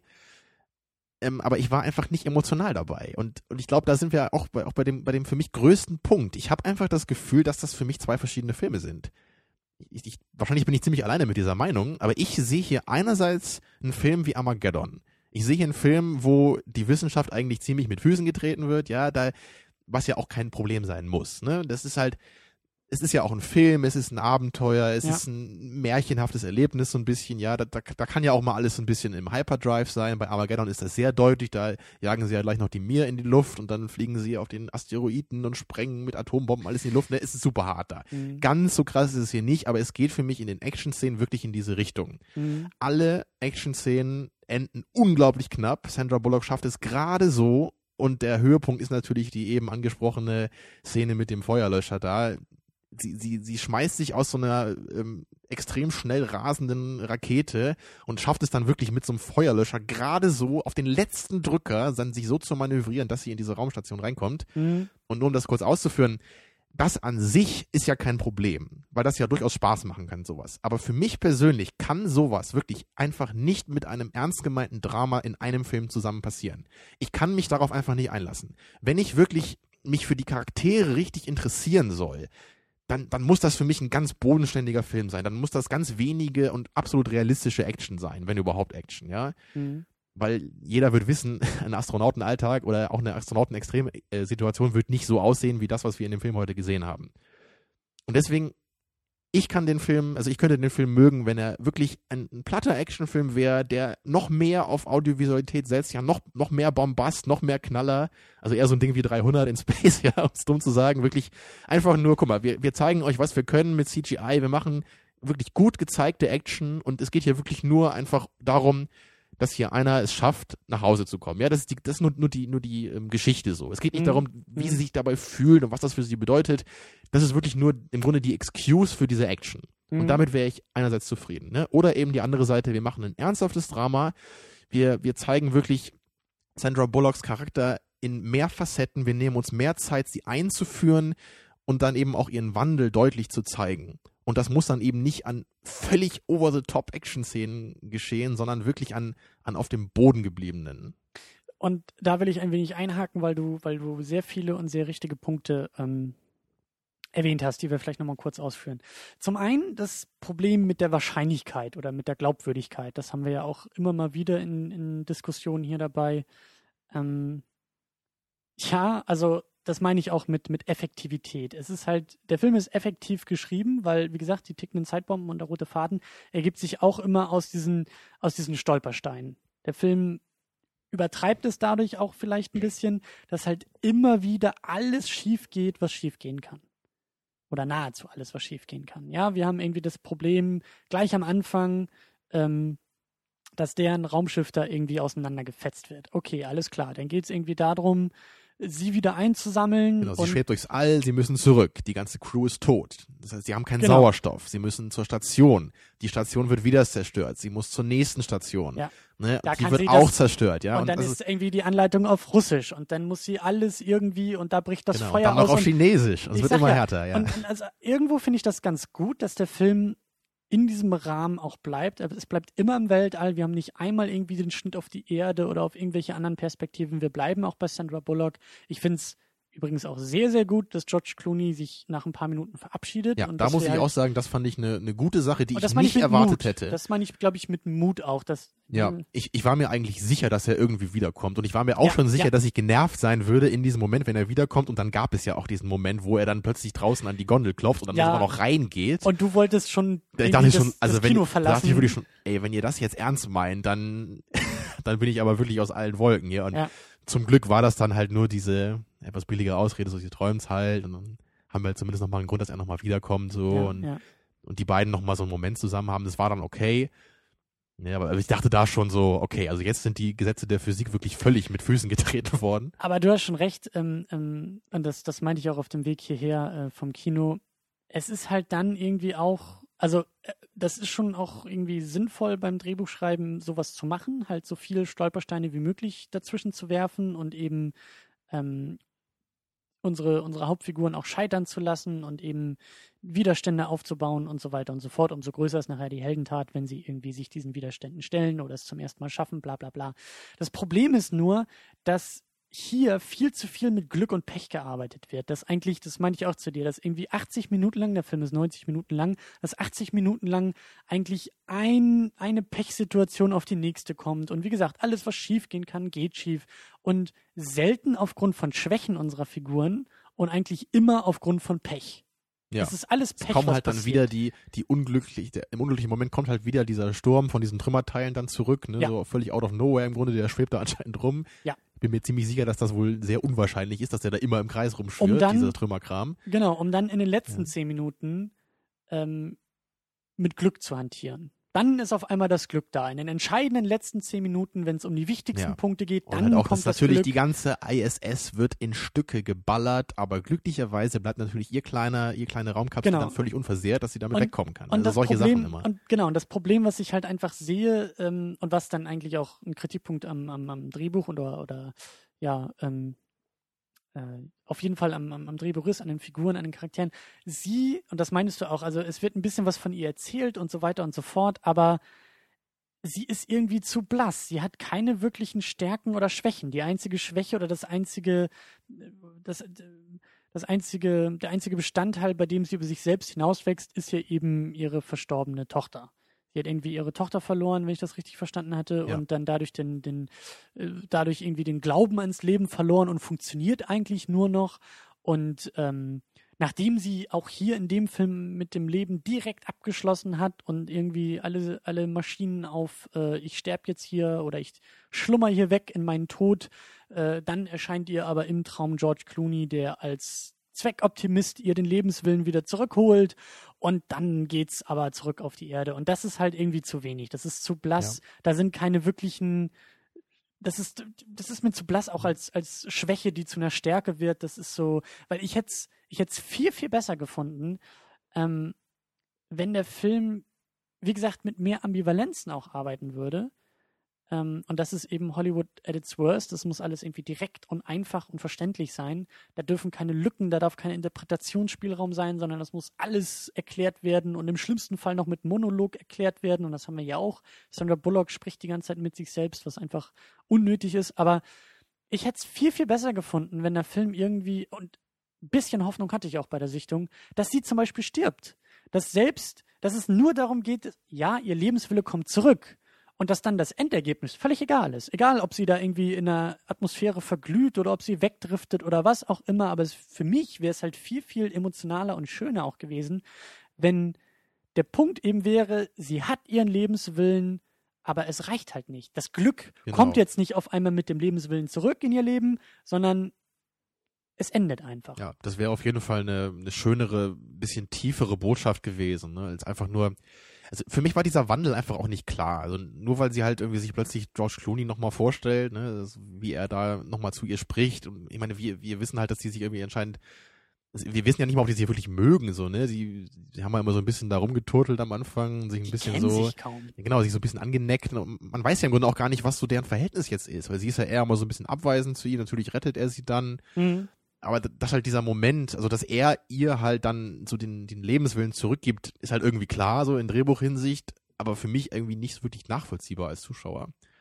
Ja. Und, und was ich eben auch noch sagen wollte, so was so diese Stolpersteine angeht. gerade für einen Survival-Film, da haben wir auch bei The Grey viel drüber geredet, das hat mich da auch gestört.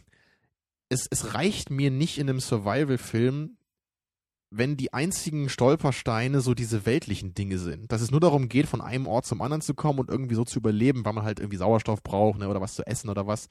Sondern ich, ich will eigentlich gerade, eigentlich so in erster Linie will ich diese psychologische Survival-Komponente sehen. Ja. Ich will, dass unsere Charaktere Schwächen haben, ne, meinetwegen auch was klaustrophobisches oder so zum Beispiel, dass ich, dass sie sowas überwinden muss. Dass dieser, dass halt in, dass dieser Lebenswille sich so entwickelt, so dass, dass sie mit Extremsituationen dann konfrontiert ist, konfrontiert ist, aber eben auch so in ihrer, inner, in ihrer innerlichen Sicht oder dass sie entscheiden muss, ne, gut, es gab jetzt hier nur einen Charakter, aber sonst bei, bei Gruppen in Survival-Filmen, dass man eben sagen muss, so, wir müssen jetzt einen zurücklassen oder so, ne, können wir das irgendwie schaffen oder wie, wie gehen wir damit um, ne, solche Dinge. Mhm. So, oder dass halt eben da auch, dass vielleicht in der Gruppe dann manche Schwächen zu Stärken werden und dass, dass alle Charaktere irgendwie Schwächen und Stärken haben, Ja. die alle irgendwie sich vielleicht ergänzen, ne? also all sowas. Das, das gab es hier einfach nicht. Ne? Klar, wir hatten nur einen Charakter, aber auch dieser eine Charakter war in psychologischer Hinsicht so, so blass. So. Klar, er hat am Anfang keinen Lebenswillen, am Ende schon, aber dieser Wandel ist für mich nicht klar. Und da, das, das war einfach, das, hat mich nicht, nicht irgendwie fasziniert, das hat mich nicht äh, Ja. gespannt. Und deswegen war dieser, dieser große Aspekt des Films für mich völlig irrelevant. Ich war nur dabei, wenn es wirklich spannend würde, wenn die Action-Szenen wieder dabei waren. Ähm, ich finde es, glaube ich, auch besser als du, dass dieser enge Fokus auf, auf ihr bleibt, auf, auf Ryan. Ähm, das habe ich gar nicht erwartet. Ich dachte wirklich, dass George Clooney, also dass dieses Ja, hätte ich auch gedacht. Viel, ich viel hätte gedacht, dass die wird. beiden da irgendwie durchkommen und am Ende Ja. dann wieder auf der Erde landen. Ja. Ja, und eben, also da, manchmal, manchmal hat der Film eben auch, manchmal zeigt er, in welche Richtung er weiter abdriften könnte und es noch mehr verkacken würde.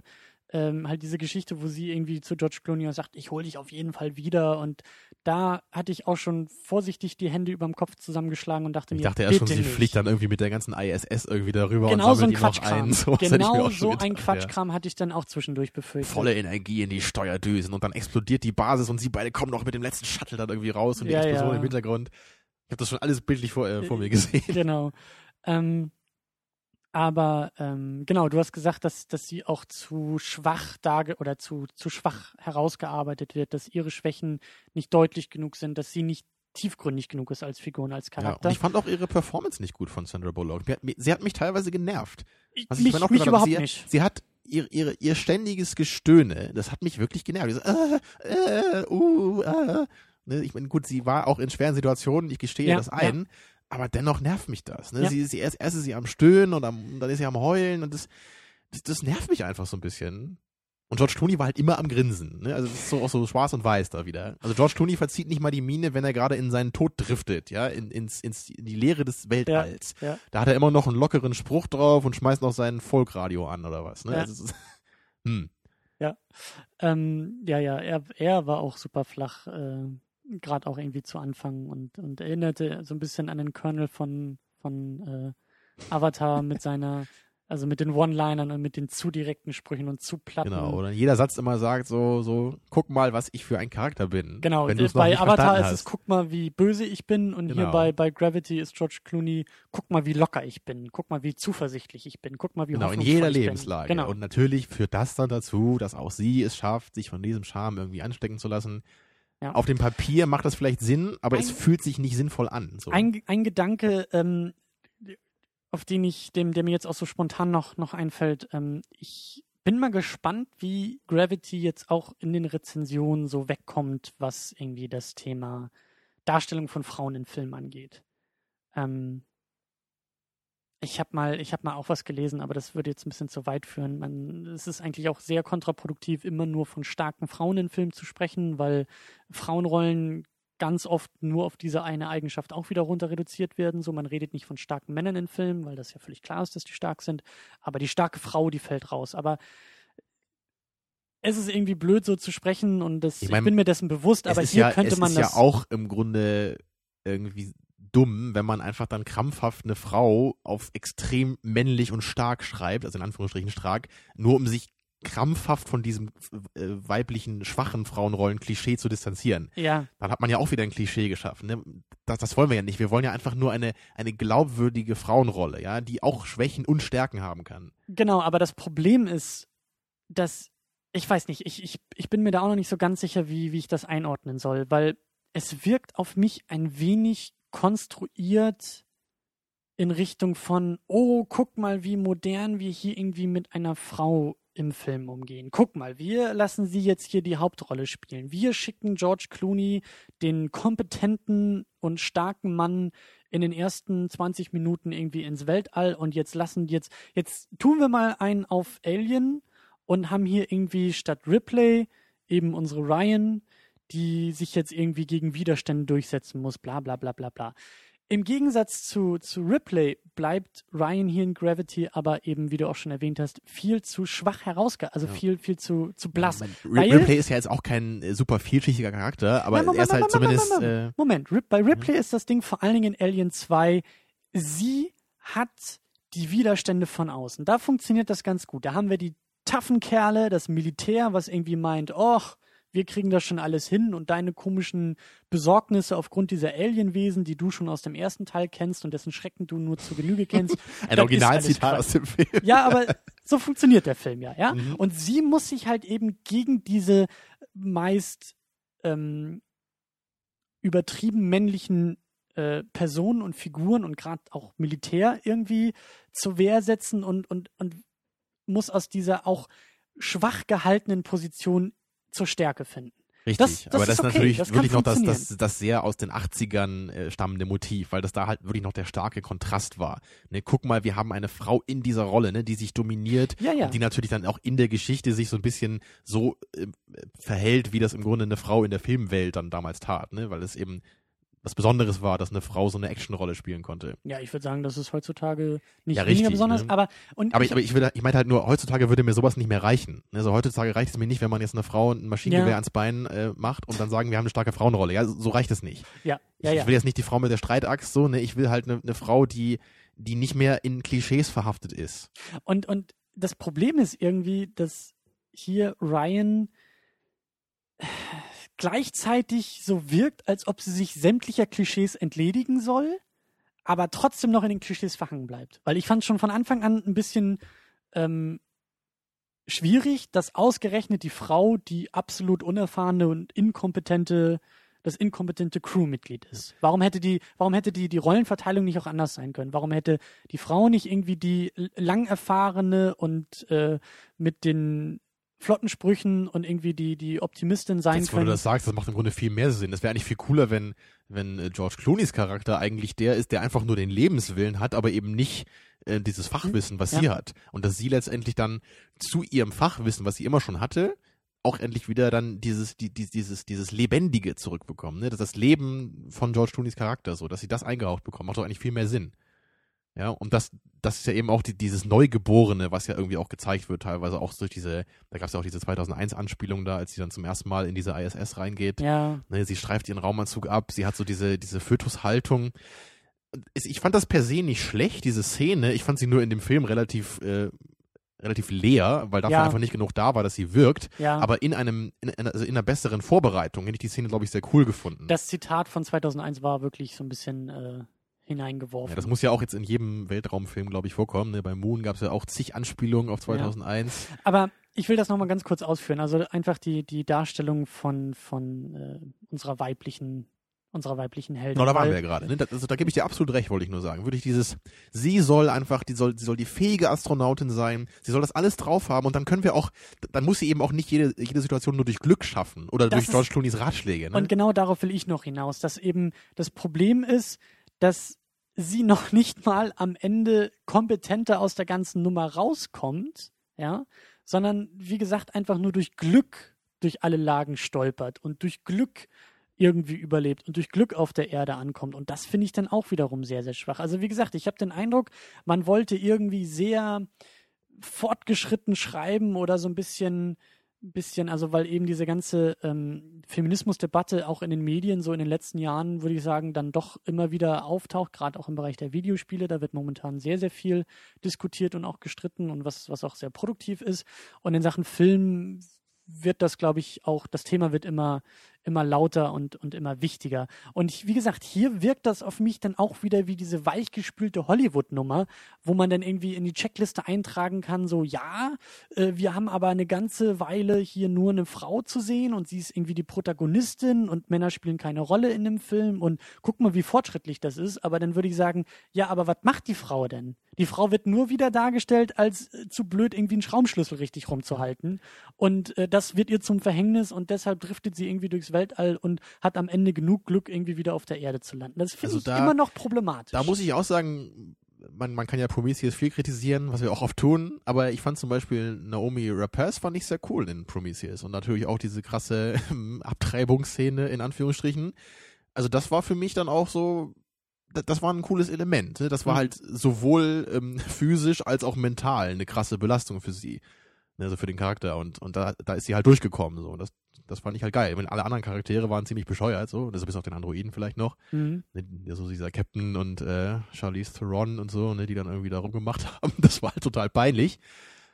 Ja, unter diese bescheuerten Wissenschaftler, die du eben angesprochen hast. Ja. Aber, aber Naomi Rapaz, so, die, die war cool. So, die war, die war jetzt auch nicht so wieder auf, auf Anti-Klischee getrimmt, ne, sondern sie war wirklich, sie, sie war ja auch eine Wissenschaftlerin da, nicht irgendwie eine, die Frau fürs Grobe oder so. Aber sie hatte halt ein bisschen was drauf, ne? So, sie war ein, ein cooler Charakter. Und das, das sehe ich hier einfach nicht bei Sandra Bullocks Charakter. Da, da sehe ich keinen, ich, ich sehe hier halt nicht mal irgendwie einen coolen Ja. Charakter. Ich, ich sehe hier weder gutes Spiel, gut, das siehst du vielleicht noch ein bisschen anders, aber ich sehe halt auch keinen, keinen toll ausgearbeiteten Charakter mit Stärken und Schwächen, mit irgendwas. Ich sehe hier nur einen Menschen, der halt sein Kind verloren hat und danach den Lebenswillen verloren hat. So, ne? Und das, das wird uns gesagt, ja, das, das sehen wir nicht mal irgendwie in ihrem Lebensalltag oder in ihrem Alltag auf dieser, auf dem Raumschiff oder so. Es wird uns einfach nur gesagt. Und, und dann steht das da und dann müssen wir das so annehmen und dann haben wir den Wandel. Und das, das, ich weiß nicht, das, das berührt mich einfach nicht. So, Und ich, ich verstehe auch nicht, wieso das andere berührt. Und ich, ähm, ganz kurz noch abschließend zu dieser, zu dieser ganzen Geschichte von wegen Frauen in Filmen. Ich finde es eben auch äh, immer noch schwach, aber das habe ich auch damals zu den, zu den Episoden zu, zu den Alien-Filmen, glaube ich, schon erwähnt.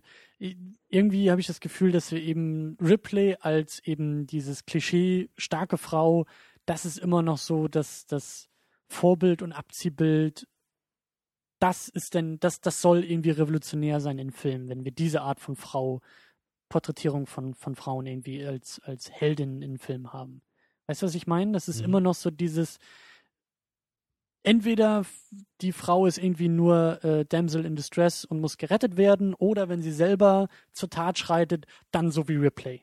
Dann muss es irgendwie die, wie du gesagt hast, mit dem Maschinengewehr irgendwie um den Gürtel geschnallt und äh, dann haben wir auf einmal eine taffe Frau oder eine starke Frau oder wie auch immer wir das nennen wollen.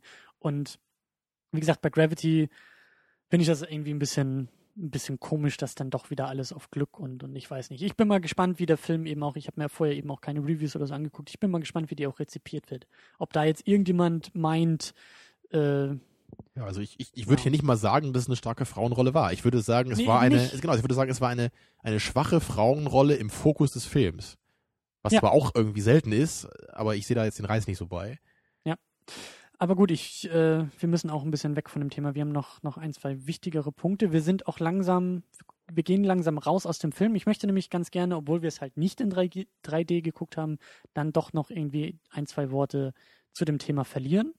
Ähm, irgendwann, und ich hoffe wirklich, dass wir es schaffen wollen und werden wir tatsächlich auch mal eine 3D-Sichtung hier Ja, wir überlegen, Konkret ob wir das beim besprechen. Hobbit machen, aber da muss ich sogar echt mal sagen, den will ich wirklich auf Englisch gucken. Und wenn wir das nicht schaffen, den auf Englisch und in 3D zu gucken, dann wäre mir da Englisch auf jeden Fall wichtiger als 3D. Ja. Aber natürlich würde ich halt auch bei dem Hobbit, ne, weil der ja auch noch diese Frame-Geschichte dabei hat, dann würde ich dann auch mal das volle Programm machen ne, und mal gucken, so ist das jetzt wirklich so furchtbar, sieht das alles aus wie ein Videospiel oder ist Also- es doch cool, ne? Also lange Rede, kurzer Sinn. Wir versuchen es, aber wir können nichts versprechen, was 3D angeht. Aber bei Gravity in 2D habe ich in den ersten paar Minuten dann doch ein wenig bereut. Ich dachte mir, ah, das wäre vielleicht doch klasse gewesen, wenn wir den Film in 3D hätten gucken können.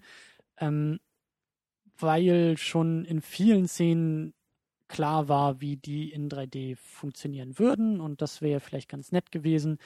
Andererseits, jetzt so im Nachhinein, haben wir in meinen Augen, ja, wie gesagt, ist schwer zu sagen, aber ich vermisse doch nichts, weil die Schwächen, die wir schon irgendwie hier ausgebreitet haben, im Drehbuch, in den Figuren, in den Dialogen, in den Charakteren, da bringt 3D auch nichts mehr.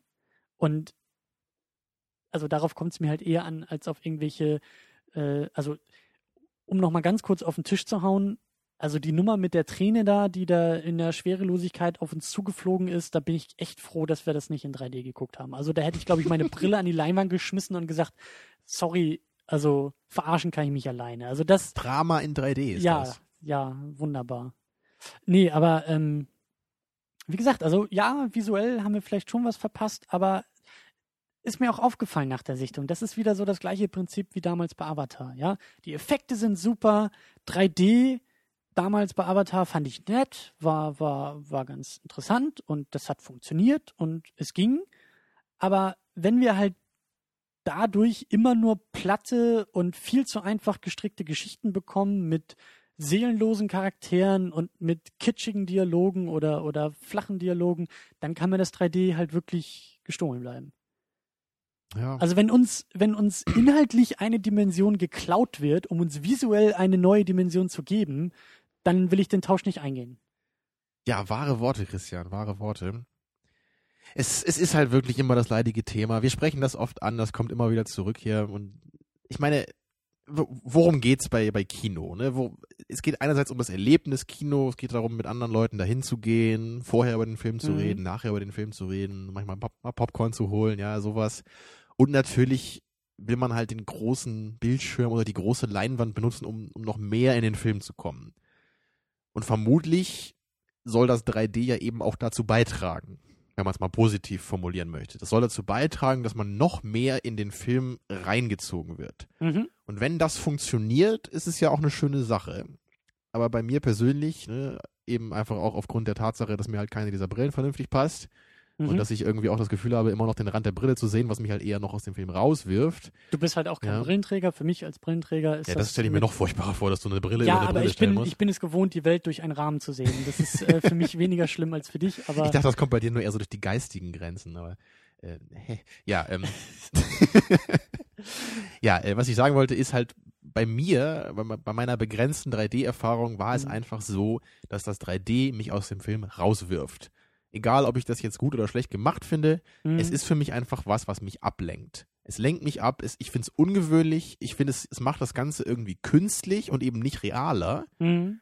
Und deswegen kann ich halt weniger in dieser filmischen Atmosphäre aufgehen. Natürlich, ich müsste das natürlich deutlich öfter jetzt testen, um da wirklich eine fundierte Meinung haben zu können. Aber das ist halt wirklich mein Eindruck, den ich gewonnen habe. Und es macht für mich einfach auch total Sinn. Mhm. Also ich, ich, ich stehe einfach drauf, Filme auf einem großen Bildschirm oder auf einer großen Leinwand zu sehen. Das sorgt dafür, dass ich im Film drin bin. Ne, wenn man irgendwie einen Film auf dem iPhone gucken muss, ist das klar, dass der halt anders wirkt. Aber ich persönlich sehe einfach nicht, wie mich 3D mehr in den Film zieht. Für mich ist es wirklich irgendwie so ein Theme Park Ding, wie es früher war. Das ist genau wie ich habe ich hab früher mal so ein ich war, ich war auch mal in so einem Vergnügungspark und da habe ich irgendeinen so Star Trek Kurzfilm gesehen. Mhm. Da gab es dann auch so was mit Borg und so, weißt du, und dann haben die, die Borg haben ja immer so diese, diese Kabel, die aus den Armen kommen, weißt du vielleicht, ne? Und dann mhm. kommen die so in deinen, deinen Hals rein und dann wirst du auch zum Borg. Und in diesem Vergnügungspark, da gab es dann auch so auf den Sitzen, da kam immer so Luft dann hinten, ja, hast mhm. dich voll erschrocken, so, Wah! ne? Weil dann kam so der Borg, hat seine, seine Kabel ausgefahren, du hast so Luft hinten abbekommen. Und das, das ist halt, ist halt so ein lustiges Gimmick, ja, das kann man mal machen, ist ganz witzig. Aber wenn du das jetzt bei jedem Film hättest, das würde ja total nerven. Mhm. Wenn es dauernd irgendwas passiert und oder es, weiß ich, es ist Wind im Film und du kriegst plötzlich Wind von der Seite ab. Also das würde doch mehr stören, als dich in den Film zu holen. Ich habe damals mit meinem Dad einen James Bond geguckt in unserem kleinen süßen Heimatörtchen und das hatte im Kino, ich weiß nicht, ob, das, ob es das immer noch gibt oder ich glaube, das haben die immer noch in manchen Seelen, es nannte sich Power Seat. Und das hat mein Dad einfach mit reserviert und dann haben wir irgendwie James Bond, irgendeinen mit Pierce Brosnan, haben wir dann halt mit Power Seat geguckt. Das sind halt Sitze, die vibrieren. Mhm. Die können vibrieren. Und äh, das war halt auch so ein Ding, weil so wie du das gerade erzählt hast, dann mit der Luftgeschichte und irgendwie, so, so ist das für mich auch teilweise mit 3D. So dieses Ding, das, da passiert irgendwie was und das ist irgendwie ein schönes und nettes Gimmick, aber muss halt irgendwie auch nicht unbedingt Ich habe auch nie ähm, ich bin nie auf das Rumble Pack abgefahren beim N64. Ja, also ne, das, das, das mittlerweile, ist so ähnlich, nee, ne? nee, also mittlerweile so, gehört das dazu. Aber für mich, also mich stört das auch. Ich, ich, ich, ich stelle das immer aus, also dieses, dieses Gewackel. Ich, ich, ich, das ist für mich genauso. Ich, ich, ich brauche das nicht. Ich brauche nicht so eine, dieses Meta-Ding. Wenn ich eine Explosion sehe, dann, dann reicht mir das. Ich muss es nicht auch noch fühlen irgendwie. Okay, aber wir, wir weichen ja. eigentlich ab, weil ähm, ich wollte da einhaken und, und ich, ich überlege, also gerade jetzt auch so bei Gravity, ne, da wurde uns in den Kommentaren und im Bekanntenkreis und wir haben äh, im Kino auch noch jemanden getroffen, der dann auch natürlich gleich gesagt hat, hey, aber in 2D soll der Film nicht so gut sein wie in 3D. Alles schön und gut ich habe manchmal auch die Befürchtung, dass wir hier irgendwie die Grumpy Old Men sind und uns die Geschichte vielleicht irgendwann so in ein paar Jahrzehnten irgendwie äh, einholen wird und dass dann unsere eigenen Kommentare aus der heutigen Zeit eher auch für uns lächerlich wirken und so nach dem Motto, äh, hätten wir damals nur die Weitsicht gehabt, hätten wir auch schon erkannt, dass 3D natürlich viel besser ist. Ich sehe mich schon da stehen mit dem Krückstock und sagen, ich brauche nichts. Ja, das, äh, das wirst du sowieso. Aber ähm, mir ist, mir ist jetzt mir ist jetzt auch ein Gedanke in den Sinn gekommen, der, der meine Abneigung zu 3D oder meine Skepsis, sagen wir es mal so, ich bin auch nicht generell abgeneigt. Wie gesagt, den hätte ich schon ganz gerne in 3D gesehen, aber meine Skepsis eher noch, noch festigt. Und zwar, weil, weil ich auch so ein bisschen zurück in die Geschichte gucke und eben so das, den Vergleich irgendwie, weiß ich nicht, von Stummfilm zu Tonfilm und damals wurde auch geschimpft und vom Schwarz-Weiß zum Farbfilm wurde auch geschimpft und es wird immer geschimpft, wenn eine neue Technologie oder ein, ein, ein wenn, wenn sich ein Medium verändert. Ähm, für mich ist es aber, ist 3D oder ist jetzt dieser neue Trend zu 3D eben nicht mit diesen alten Veränderungen vergleichbar oder nicht so direkt vergleichbar. Vielleicht eher so mit dem Wechsel von 4 zu 3 auf 16 zu 9, wo man sagen kann, das sind eher ästhetische Faktoren, die mhm.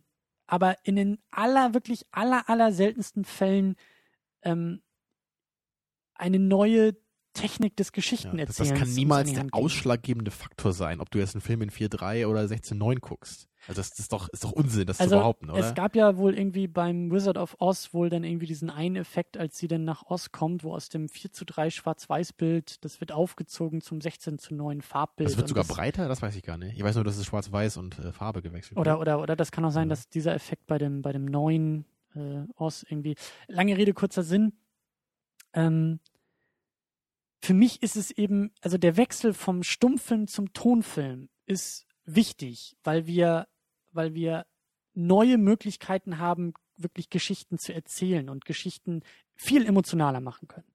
Ich sehe aber nicht, wie ein, ein 2D-Film in 3D emotionaler werden soll. Ich, ich, ich, sehe, ich sehe da keine Möglichkeit, den Inhalt des Films äh, mir näher zu bringen. Ja, wie du gesagt hast, man fühlt sich vielleicht mehr reingezogen in die Geschichte oder ins Geschehen, aber das Geschehen selbst kann davon eigentlich nicht emotional bereichert werden. Ich habe noch das einzige, was ich halt mitkriege und vielleicht ist das auch nur das zynische Hollywood, was keine Ideen hat. Wir kriegen halt irgendeinen Scheiß ins Gesicht geworfen und wenn jetzt hier bei Gravity uns irgendwelche Tränen schwerelos entgegenfliegen sollen, damit wir ja. blöden Zuschauer irgendwie, irgendwie merken, dass es gerade traurig ist, dann fühle ich mich eher verarscht als emotional nee. irgendwie involviert. Ja, wenn emotional, dann natürlich eher in so einer euphorischen Weise. Ne? So wenn es wirklich, wenn es so richtig abgeht, so wie bei Matrix Reloaded vielleicht, ja, so, so ein Film, der einfach nur, wo einfach nur, da ist Action, Action Action, Action, ja, und dann, dann kann ich mir irgendwie vorstellen, dass 3D dann, dann dich noch mehr reinzieht, weil es noch abgefahrener wird und du hast vielleicht das Gefühl, irgendwie mittendrin zu sein, dass alles um dich rum passiert, so dass, dass du Neo bist, der die 20 Agent Smith verprügelt oder so. Hm. Aber es funktioniert für mich halt irgendwie nicht. Aber das ist, das ist ja der Gedanke dabei. Ich, ich weiß mal, nicht. Ne? Ja, aber es ist halt, ich, ich weiß nicht. Aber ich, ich gebe dir auf jeden Fall recht, ne? Also dieser, dieser Wechsel vom, vom Stummfilm zum Tonfilm, das, das, ich muss sogar sagen, ich habe nie verstanden, wieso man nicht von vornherein den Tonfilm gemacht hat, weil es gab ja auch Ton schon damals. Da lief halt dann Musik zu dem Film. Also wieso hat man nicht in, in der Musik auch Leute sprechen lassen? Habe ich nie verstanden, wieso das ein Problem war am Anfang. Also wie, wie man auf die Idee gekommen ist, da Musik laufen zu lassen und dann Schrift dazwischen zu schneiden, statt einfach zu sagen, hey, wie, da sind Charaktere, dann können wir doch gleichzeitig das ablaufen lassen, was die sagen. Wieso hat das Jahre gedauert, das raus, auf, auf die Idee zu kommen? Oder ähm, wenn also, ein, eine Vase umfällt, dass wir dann das Geräusch hören, dass die Vase umfällt. So, wieso ist das eine revolutionäre Idee gewesen damals? Naja, das musst du mir jetzt als Medienwissenschaftler erklären.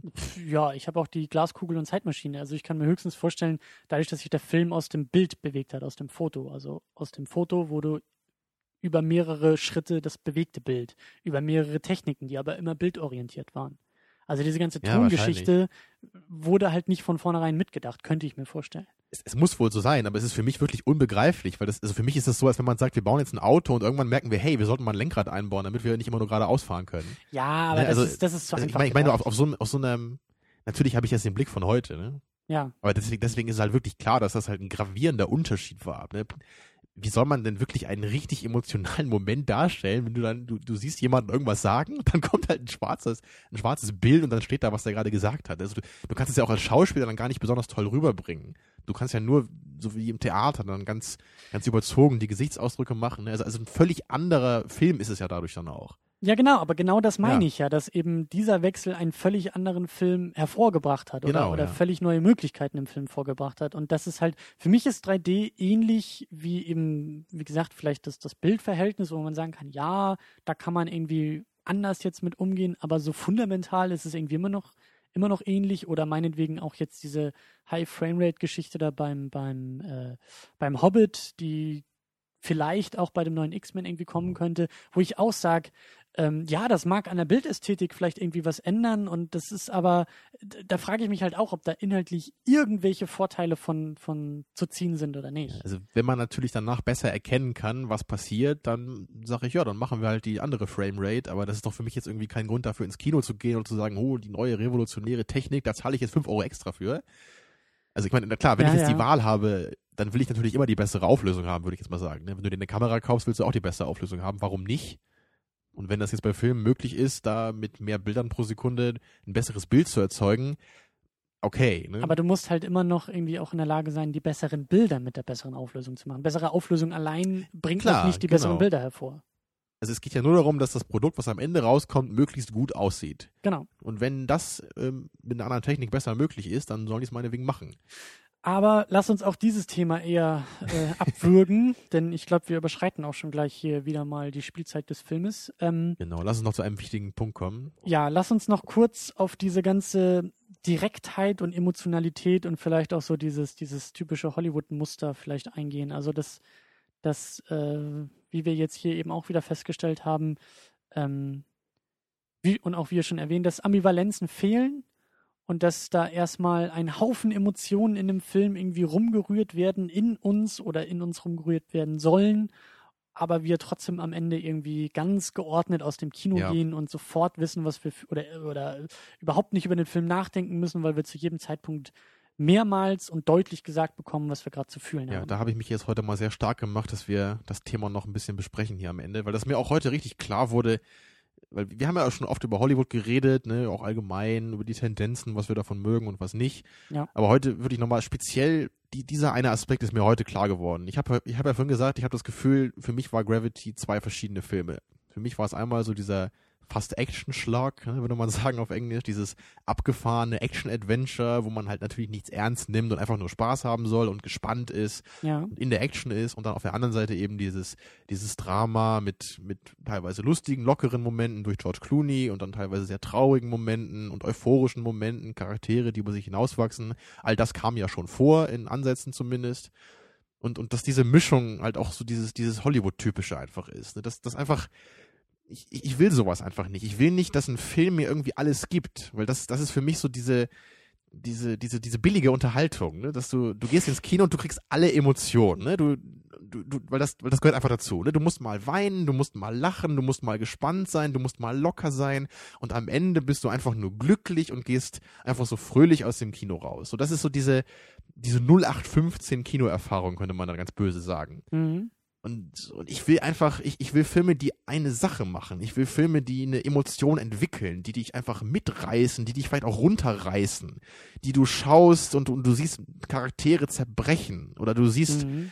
schreckliche Dinge in dieser Welt, ja, und da, da kann ich immer die ganzen üblichen Verdächtigen nennen, ne, wie Seven oder Apocalypse Now. Und gerade Apocalypse Now, das ist ein Film, der dich, der dich mit jeder Minute der Laufzeit weiter runterzieht in diesen, diesen dreckigen Dschungel Vietnams und all diese schrecklichen Dinge, die da passieren. Ne? Und und am Ende bist du dann in dieser Philosoph in diesem philosophischen Dilemma zwischen Gut und Böse und ne, also, also solche Sachen, da gehst du ja nicht locker aus dem Kino raus.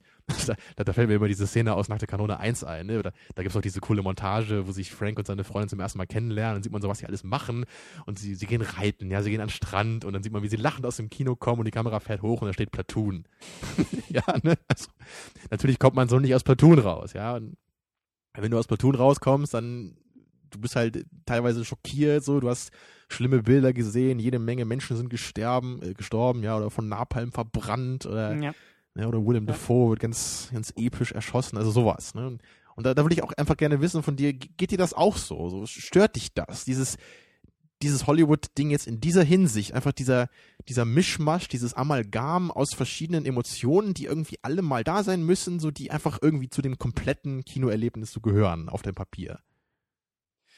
Äh, wenn du die Frage so unbefangen und so offen formulierst, äh, würde ich, würd ich natürlich sagen, ja, das stört mich auch, weil das viel zu einfach ist und viel zu, ähm, viel zu viel auf einmal ist. Aber hm, wenn ich ein bisschen drüber nachdenke, ähm, irgendwie würde ich auch sagen, dass ich das, dass ich, dass ich mit diesem Mix gar nicht so viele Probleme habe. Also ich mag es zum Beispiel super gerne, wenn ich irgendwie ja, wie gesagt, wenn es so ambivalent ist, wenn ich irgendwie im, wenn mir im Lachen das Herz gebrochen wird oder wenn mir wenn, wenn, wenn, ich, wenn ich direkt aus dem, aus dem traurigen Weinen ins lachende Weinen übergehe, wenn das Filme gut ja, machen. Aber, aber, da muss man gut differenzieren, ne? weil das ist jetzt ja auch nicht einfach nur, dass alle Emotionen mal vorkommen, sondern das ist ja wirklich ein intelligenter, ähm, so, ein, so, ein, so ein Sprung von einer zur anderen Emotion. Mhm. Ne? Dieses Bittersweet, was dann ja wirklich auch in einem Wort dann so benannt wird oder wo mhm. dann wirklich, wo man manchmal dann vielleicht nicht weiß, ob man lachen oder weinen soll. Und das, das meine ich ja nicht, sondern ich mhm. meine wirklich diese Momente, jetzt sind wir gerade im lustigen Teil des Films und dann kommen wir wieder in den traurigen Teil des Films. Und dann kommt wieder die ja. Action, um dann mhm. zehn Minuten anzuhalten. Und, und ganz um deutlich sieht man das ja. ja eben auch zum Beispiel bei Disney-Filmen, ne? wo man ja ganz klar, da hat man ja eben so die lustigen Charaktere, ne? so im Dschungelbuch zum Beispiel, ne? da hat man dann eben so die Momente, wo, wo er, wo Mowgli Baloo trifft, ja, und dann, mhm. dann machen die halt so ein bisschen Unsinn oder ist es dann bei den Affen oder was. Aber natürlich am Ende wird es dann wieder ernst, ne? weil dann kommt Shakan und Mowgli muss, muss sich schützen vor Shakan und ihn besiegen, ja, und am Ende ver verlässt er dann den, den Dschungel, was ja auch ein trauriger Moment ist, ne? da hat man es ja auch ganz deutlich, so ganz, ganz viele verschiedene so, so ähm, ja, Tones einfach im Film. Mhm. Und ich meine, vielleicht mag man das ja auch, kann ja auch sein. So, weil das, man kann natürlich auch sagen, das Leben, also das Leben besteht ja auch nicht nur aus Trauer oder aus, ähm, ja, aus, aus Comedy, ne? Aber man, also ich persönlich, ich will einfach nicht alles auf einmal haben. Mhm. Ich will mhm. dann lieber verschiedene Filme für diese ganzen verschiedenen Emotionen haben und lieber, lieber im Ton konsistente Geschichten. Damit habe ich nicht so sehr das Problem und auch nicht bei, bei Disney-Filmen. Ähm, aber ich glaube auch, dass das die Diskussion haben wir auch schon öfter geführt und ich glaube, das geht auch so ein bisschen in die Richtung. Du differenzierst auch, also für dich ist Drama immer so ganz klar eigenständig. Für dich ist das irgendwie immer sowas, sowas, das ist ein komplett eigenes Genre. Während das für mich eher ein Aspekt von jedem Genre sein sollte. Eine gute Dramaturgie. Ein, ja, ein, da geht es jetzt wirklich Aufbau. sehr um die, um die Begrifflichkeit von, was wir dann mit Drama meinen. Und ich, genau. ich verstehe auch, was du meinst, aber ich meine wirklich dann also Drama könnte, einfach als Tag, ne, so als Genre von einem Film. Ich könnte jetzt konkret auch bei Gravity auch nicht damit leben, dass sämtliche ähm, Versuche von Sandra Bullock, Bullock äh, Sandra Bullock? Ist das auch schon Bullock, ja. Ja, ich Bollocks, bin, ich, ja. es ist auch nach meiner Zeit eigentlich. Äh, ähm, von Ryan, ja, der, der Versuch, Ryan irgendwie als Charakter auszufüllen, wenn diese Versuche komplett weg wären, dann würde ich es noch mehr kritisieren oder würde ich es auch kritisieren. Ich kann nicht einfach nur sagen, ach, das sind hier 90 Minuten äh, leichte Action mit ein bisschen Humor und Augenzwinkern. Nein, dann würde ich auch sagen, ich brauche Motivation der Charaktere. Äh, das wäre mir auch zu platt, denn äh, das habe ich damals auch, auch äh, bei, bei äh, The Thing kritisiert, dass mir da solche Sachen irgendwie fehlten, dass ich ich brauche irgendwie auch eine emotionale Bindung zu den Figuren. Das geht nicht einfach nur über guck mal, was für, ein, für eine arschcoole Sau das ist, sondern da, da will ich ein bisschen mehr haben. Aber Gravity macht's halt eben auch nicht gut. Der Versuch ist zwar da, die Figuren auszufüllen und eben auch dann ähm, in dem in der Stimmung des Filmes hin und her zu wechseln, um eben diese diese Funktion auch zu erfüllen, um eben so, jetzt bringen wir sie als Figur weiter voran. Jetzt kommen aber dann genau, die nächsten ja. zehn Jetzt habt ihr eher was Action. fürs Auge, ne? jetzt habt ihr wieder was fürs Drama. Das und das, das, dieser Wechsel ist so, so stark. Ne? Immer so ist- Action, ja. Drama, Action, Drama. Ich, ich weiß noch, das fällt mir auch ein gerade, weil ich habe sogar mal so ein Review zu Blood Diamond geschrieben bei IMDb und genau das habe ich da auch äh, kritisiert. Weil ich bei dem Film auch, der hat halt auch ganz gute Action-Szenen mit so richtig so, so Krach, Bumm und Autos explodieren Ja. und in Afrika müssen sie flüchten und danach kommt dann irgendwie wieder so die Gespräche von, von Leonardo DiCaprio und Jennifer Connelly, die sich halt irgendwie dann heulend unterhalten, wie, wie, wie sie sich nicht mögen oder dann doch lieben und so und das, das hat mich total rausgeworfen immer so. Bin ich jetzt gerade in super Baller-Action oder bin ich hier in so einem Drama? Das, das macht für mich keinen Sinn zusammen. Also mich wirft das jeweils, äh, das, das eine wirft mich immer aus dem jeweils anderen raus. Ja, Also es, es, es gibt Beispiele von Filmen, wo das nicht so ist. Also, weil mir fällt nämlich gerade auch ein, bei Cloud Atlas habe ich sowas ähnliches eigentlich sogar positiv herausgestellt, wenn ich mich richtig erinnere. Weil da gibt es ja auch diesen einen Handlungsstrang ne, mit diesen Rentnern da im Altenheim, der ja auch eher lustig ist. Und das ist für mich wirklich eine besondere Ausnahme, muss ich sagen, was ich Cloud Atlas dann auch zugutehalten würde, weil es da, da ist natürlich auch so dieser große Fokus da, ne, von vielen Charakteren und von ganz vielen, da, geht's ja auch um das ganze Leben im Grunde, ne, und dann macht das auch vielleicht eher noch Sinn. ja.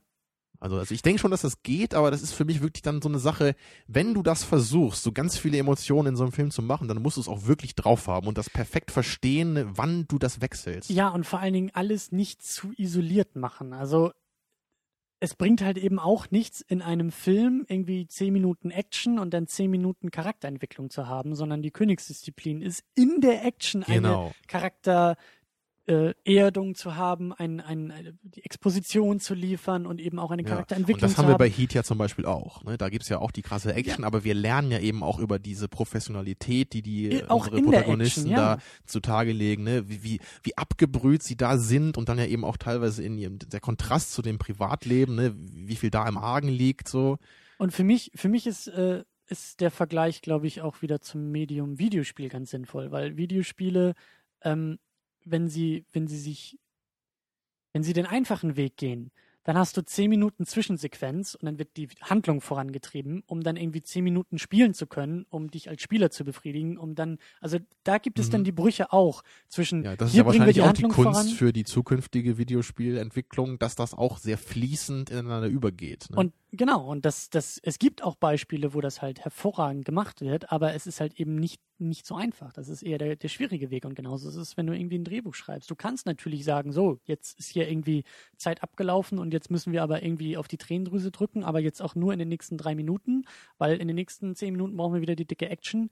Aber ich will das halt eben auch nicht. Also ich habe, glaube ich, weniger Probleme damit, wenn es Stimmungsschwankungen in einem Film gibt. Sie müssen halt nur Sie dürfen halt nicht so abrupt sein. Du darfst nicht die Uhr danach Ja, das, stellen das, können. das, das lustigste Beispiel ist da ja einfach in Episode 3, wo halt Count Dooku enthauptet wird und halt im, im, im Cut danach irgendwie R2D2 sein Öl verspritzt und diese bescheuerten Kampfdruiden dann stolpern, wo man auch nur so davor sitzt, so, oh, what is, what is happening? Ja. Ist, ist, ist es lustig oder ist es äh, traurig oder brutal und böse? Ich, ich weiß nicht, alles irgendwie. Weil der Film ist ja auch für jeden und ne, für alle und da passiert eben auch alles, auch emotional und whatever. Ja. Aber der hat ja auch noch ganz andere Hat er, ja? Probleme. Ich fand Und, ihn toll. Äh, ja. Äh, ist der beste von den dreien, weil er der dunkelste ist, ne? Ich finde den am schlechtesten von den drei ersten. Ja. Ja. Ja, müssen wir auch irgendwann mal. Äh, ja, sechs Filme. Ja, aber ich fand es gut, dass wir das jetzt auch noch mal ein bisschen aufgegriffen haben. Ja. Es Ja. ist auch eine ermüdende Diskussion. Es ist irgendwie, ja, die werden wir, glaube ich, noch öfter führen. Hat jetzt im Grunde auch nicht speziell so viel mit dem Film zu tun, aber es war für mich einfach hier wieder so ein, so ein Beispiel, wo diese, wo dieser Gedanke bei mir einfach hochkam. Ne? Mhm. Dieses, das, das stört mich einfach. Ne? Das, dass das Hollywood immer versucht, so dieses, dieses vollständige Entertainment-Erlebnis zu sein oder, oder zumindest oft versucht. Ne? Ja, und das ist einfach auch mittlerweile natürlich das Riesenproblem einfach bei Blockbustern. Also das, das ist halt eben dann eben, eben, eben, eben. Ich muss echt langsam ins Bett. Aber das ist bei Man of Steel ja zum Beispiel auch das Riesenproblem. Du hast da ja auch irgendwie alles drin. Du hast die Liebesgeschichte zwischen den beiden, dann hast du irgendwie das Heldentum im Kleinen bei Perry White, dann hast du irgendwie die große Action, dann, dann geht es irgendwie um die Zerstörung der Welt, dann geht irgendwie Ja, um Massenmord alles. ist noch ein Thema. alles, alles ist dabei. Ja. Gerade auch dieser Love Interest, das habe ich glaube ich auch schon mal gesagt. Das, das hat mich auch schon immer gestört. Ich habe bei so vielen Filmen das Gefühl, dass dieser Love Interest einfach so überhaupt nicht da reingehört, aber der muss einfach bei Hollywood dabei sein. Wir Ja. können keinen Hollywood-Film machen, wo das nicht zumindest ein bisschen vorkommt. Auch heute wieder bei Gravity. Ne? Da, sie haben sich immerhin nicht mal geküsst. Ich dachte ja schon, sie küsst dann irgendwie noch George Clooney's Geist.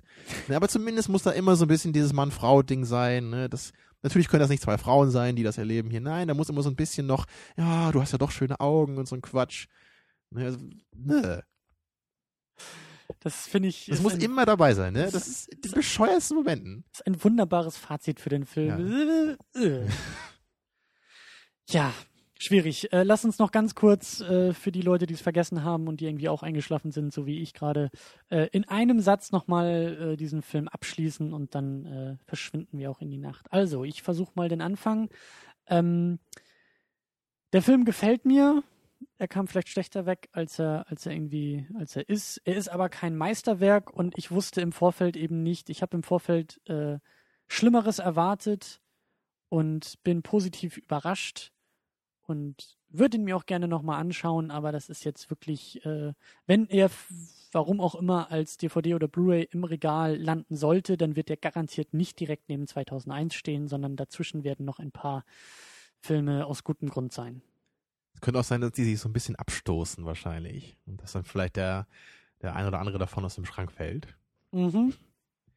Naja, also ich kann sagen, ich habe den Film jetzt gesehen. Ich habe kein Interesse, den nochmal zu schauen. Ich fand den jetzt nicht furchtbar schlecht. Also wahrscheinlich kam ich auch negativer rüber, als ich es war. Ich, ich fand den Film okay, so. Ich fand, der hat mich auch unterhalten. Der hat mich zumindest nicht gelangweilt. Ich fand halt wirklich viele Momente ein bisschen dämlich. Aber ich kann auf jeden Fall den konsequenten Daumen in die Mitte geben. Und ähm, naja, also ich weiß nicht, Empfehlung ist halt schwierig, weil ich halt glaube, dass ich irgendwie da eine relativ andere Meinung habe als die meisten anderen Leute. Aber wenn ich jetzt ehrlich eine Empfehlung aussprechen würde, würde ich im Grunde nur sagen, wenn einem jetzt wirklich diese Audiovisualität wirklich super wichtig ist, dann würde ich sagen, guck dir den Film an. Mhm. Wenn du auf Inhalt stehst, wenn du Charakterentwicklung willst, die wirklich glaubwürdig ist und nicht nur fragmentarisch, dann, dann reicht der Film einfach nicht. Und äh, ich, bezweifle auch, dass man in 90 Minuten überhaupt so eine Charaktergeschichte vernünftig erzählen kann. Und erst recht nicht, wenn man innerhalb von fünf Minuten sofort mit den Katastrophen anfängt. Mhm. Und da, da hätte ich auch mir noch vorstellen können, nur ganz kurz, dass man vielleicht wirklich den Film eine halbe Stunde länger macht und dass man wirklich zeigt, auch, also der Film beginnt meinetwegen in Cape Canaveral, die Rakete startet, das Space Shuttle, sie kommen im Weltraum an, man lernt so ein bisschen die Crew kennen vielleicht, so ein bisschen Dynamiken zwischen denen Mhm. und es wird uns vielleicht ein bisschen auch gezeigt, wie Sandra Bullocks Charakter tickt, ne, dass wir es nicht alles nur erzählt bekommen müssen. Und dann sehen wir vielleicht so, okay, da ist jetzt dieser Satellit, den müssen wir reparieren, dann wird das Space Shuttle da angedockt und dann kann man vielleicht noch ein bisschen zeigen, wie die Astronauten auch so wirklich arbeiten oder so. Hätte mich jetzt auch interessiert. Und das dann vielleicht erst so im, im zweiten Viertel oder so des Films dann so diese Survival-Geschichte losgeht. Hätte mir persönlich, glaube ich, mehr gegeben, aber ist auch wieder so diese Kritik anderer Filme, ne? Naja, aber das wäre eher so mein Ding gewesen. Und so war es mir einfach, einfach ein bisschen zu wenig, weil nur Audiovisualität so im Vakuum, das reicht mir einfach nicht. Im Vakuum, in der Schwerelosigkeit. Oh, ja. Verpasste Das war, Chance. oh, das war nicht mal bewusst, unglaublich. Ich wollte gerade sagen, es ist schon, es ist schon spät. Ja, aber dann haben wir Gravity auch noch äh, irgendwie dieses Jahr mit in die Sendung geholt. Besser spät als nie. Und wie schon erwähnt, nächste Woche werden wir uns den Tree of Life anschauen. Da bin ich auch mal extrem drauf gespannt, auch ob unsere jetzt festgestellten äh, Kritikpunkte da vielleicht auch manchmal wieder zu finden sind, so Emotionalität und irgendwie äh, das Rumgerühre in einer riesengroßen Suppe. Mal schauen, was, was dabei irgendwie rumkommt. Ich freue mich aber auch, dass Hannes wieder dabei ist. Ich freue mich, wenn wir immer, wenn wir zu dritt sind. Und ähm, ja, ich muss langsam ins Bett. Ich, ich hier lässt wirklich jede Kraft nach. Äh, denkt dran, auf secondunit-podcast.de findet ihr einen Beitrag zu dieser Sendung. Da dürft ihr diskutieren. Da wird höchstwahrscheinlich auch viel diskutiert, wenn ihr nicht schon müde seid, über Gravity zu sprechen. Und wenn ihr irgendwie Bock habt, dann sucht uns doch mal bei iTunes. Äh, Second Unit und so, ne? Weiß Bescheid. Und dann könnt ihr da vielleicht mal irgendwie ein Review zu dieser Sendung hinterlassen. Das hilft uns immer, um aus der Schwerelosigkeit an die Spitze der äh, Dings zu steigen. Des Alls. An die Spitze des Alls getrieben zu werden. Genau. Ja, wir sehen uns nächste Woche zu Tree of Life und ich glaube, das wird ein schmerzhafter Film, aber ich bin gerne bereit, mich eines Besseren belehren zu lassen. Aber ich glaube, wenn mir der Film gefällt, dann werde ich einen Baum pflanzen. Na, immerhin. Für die Naturfilme gucken, sehr schön. Genau. Ja. Also dann, macht's gut. Tschüss.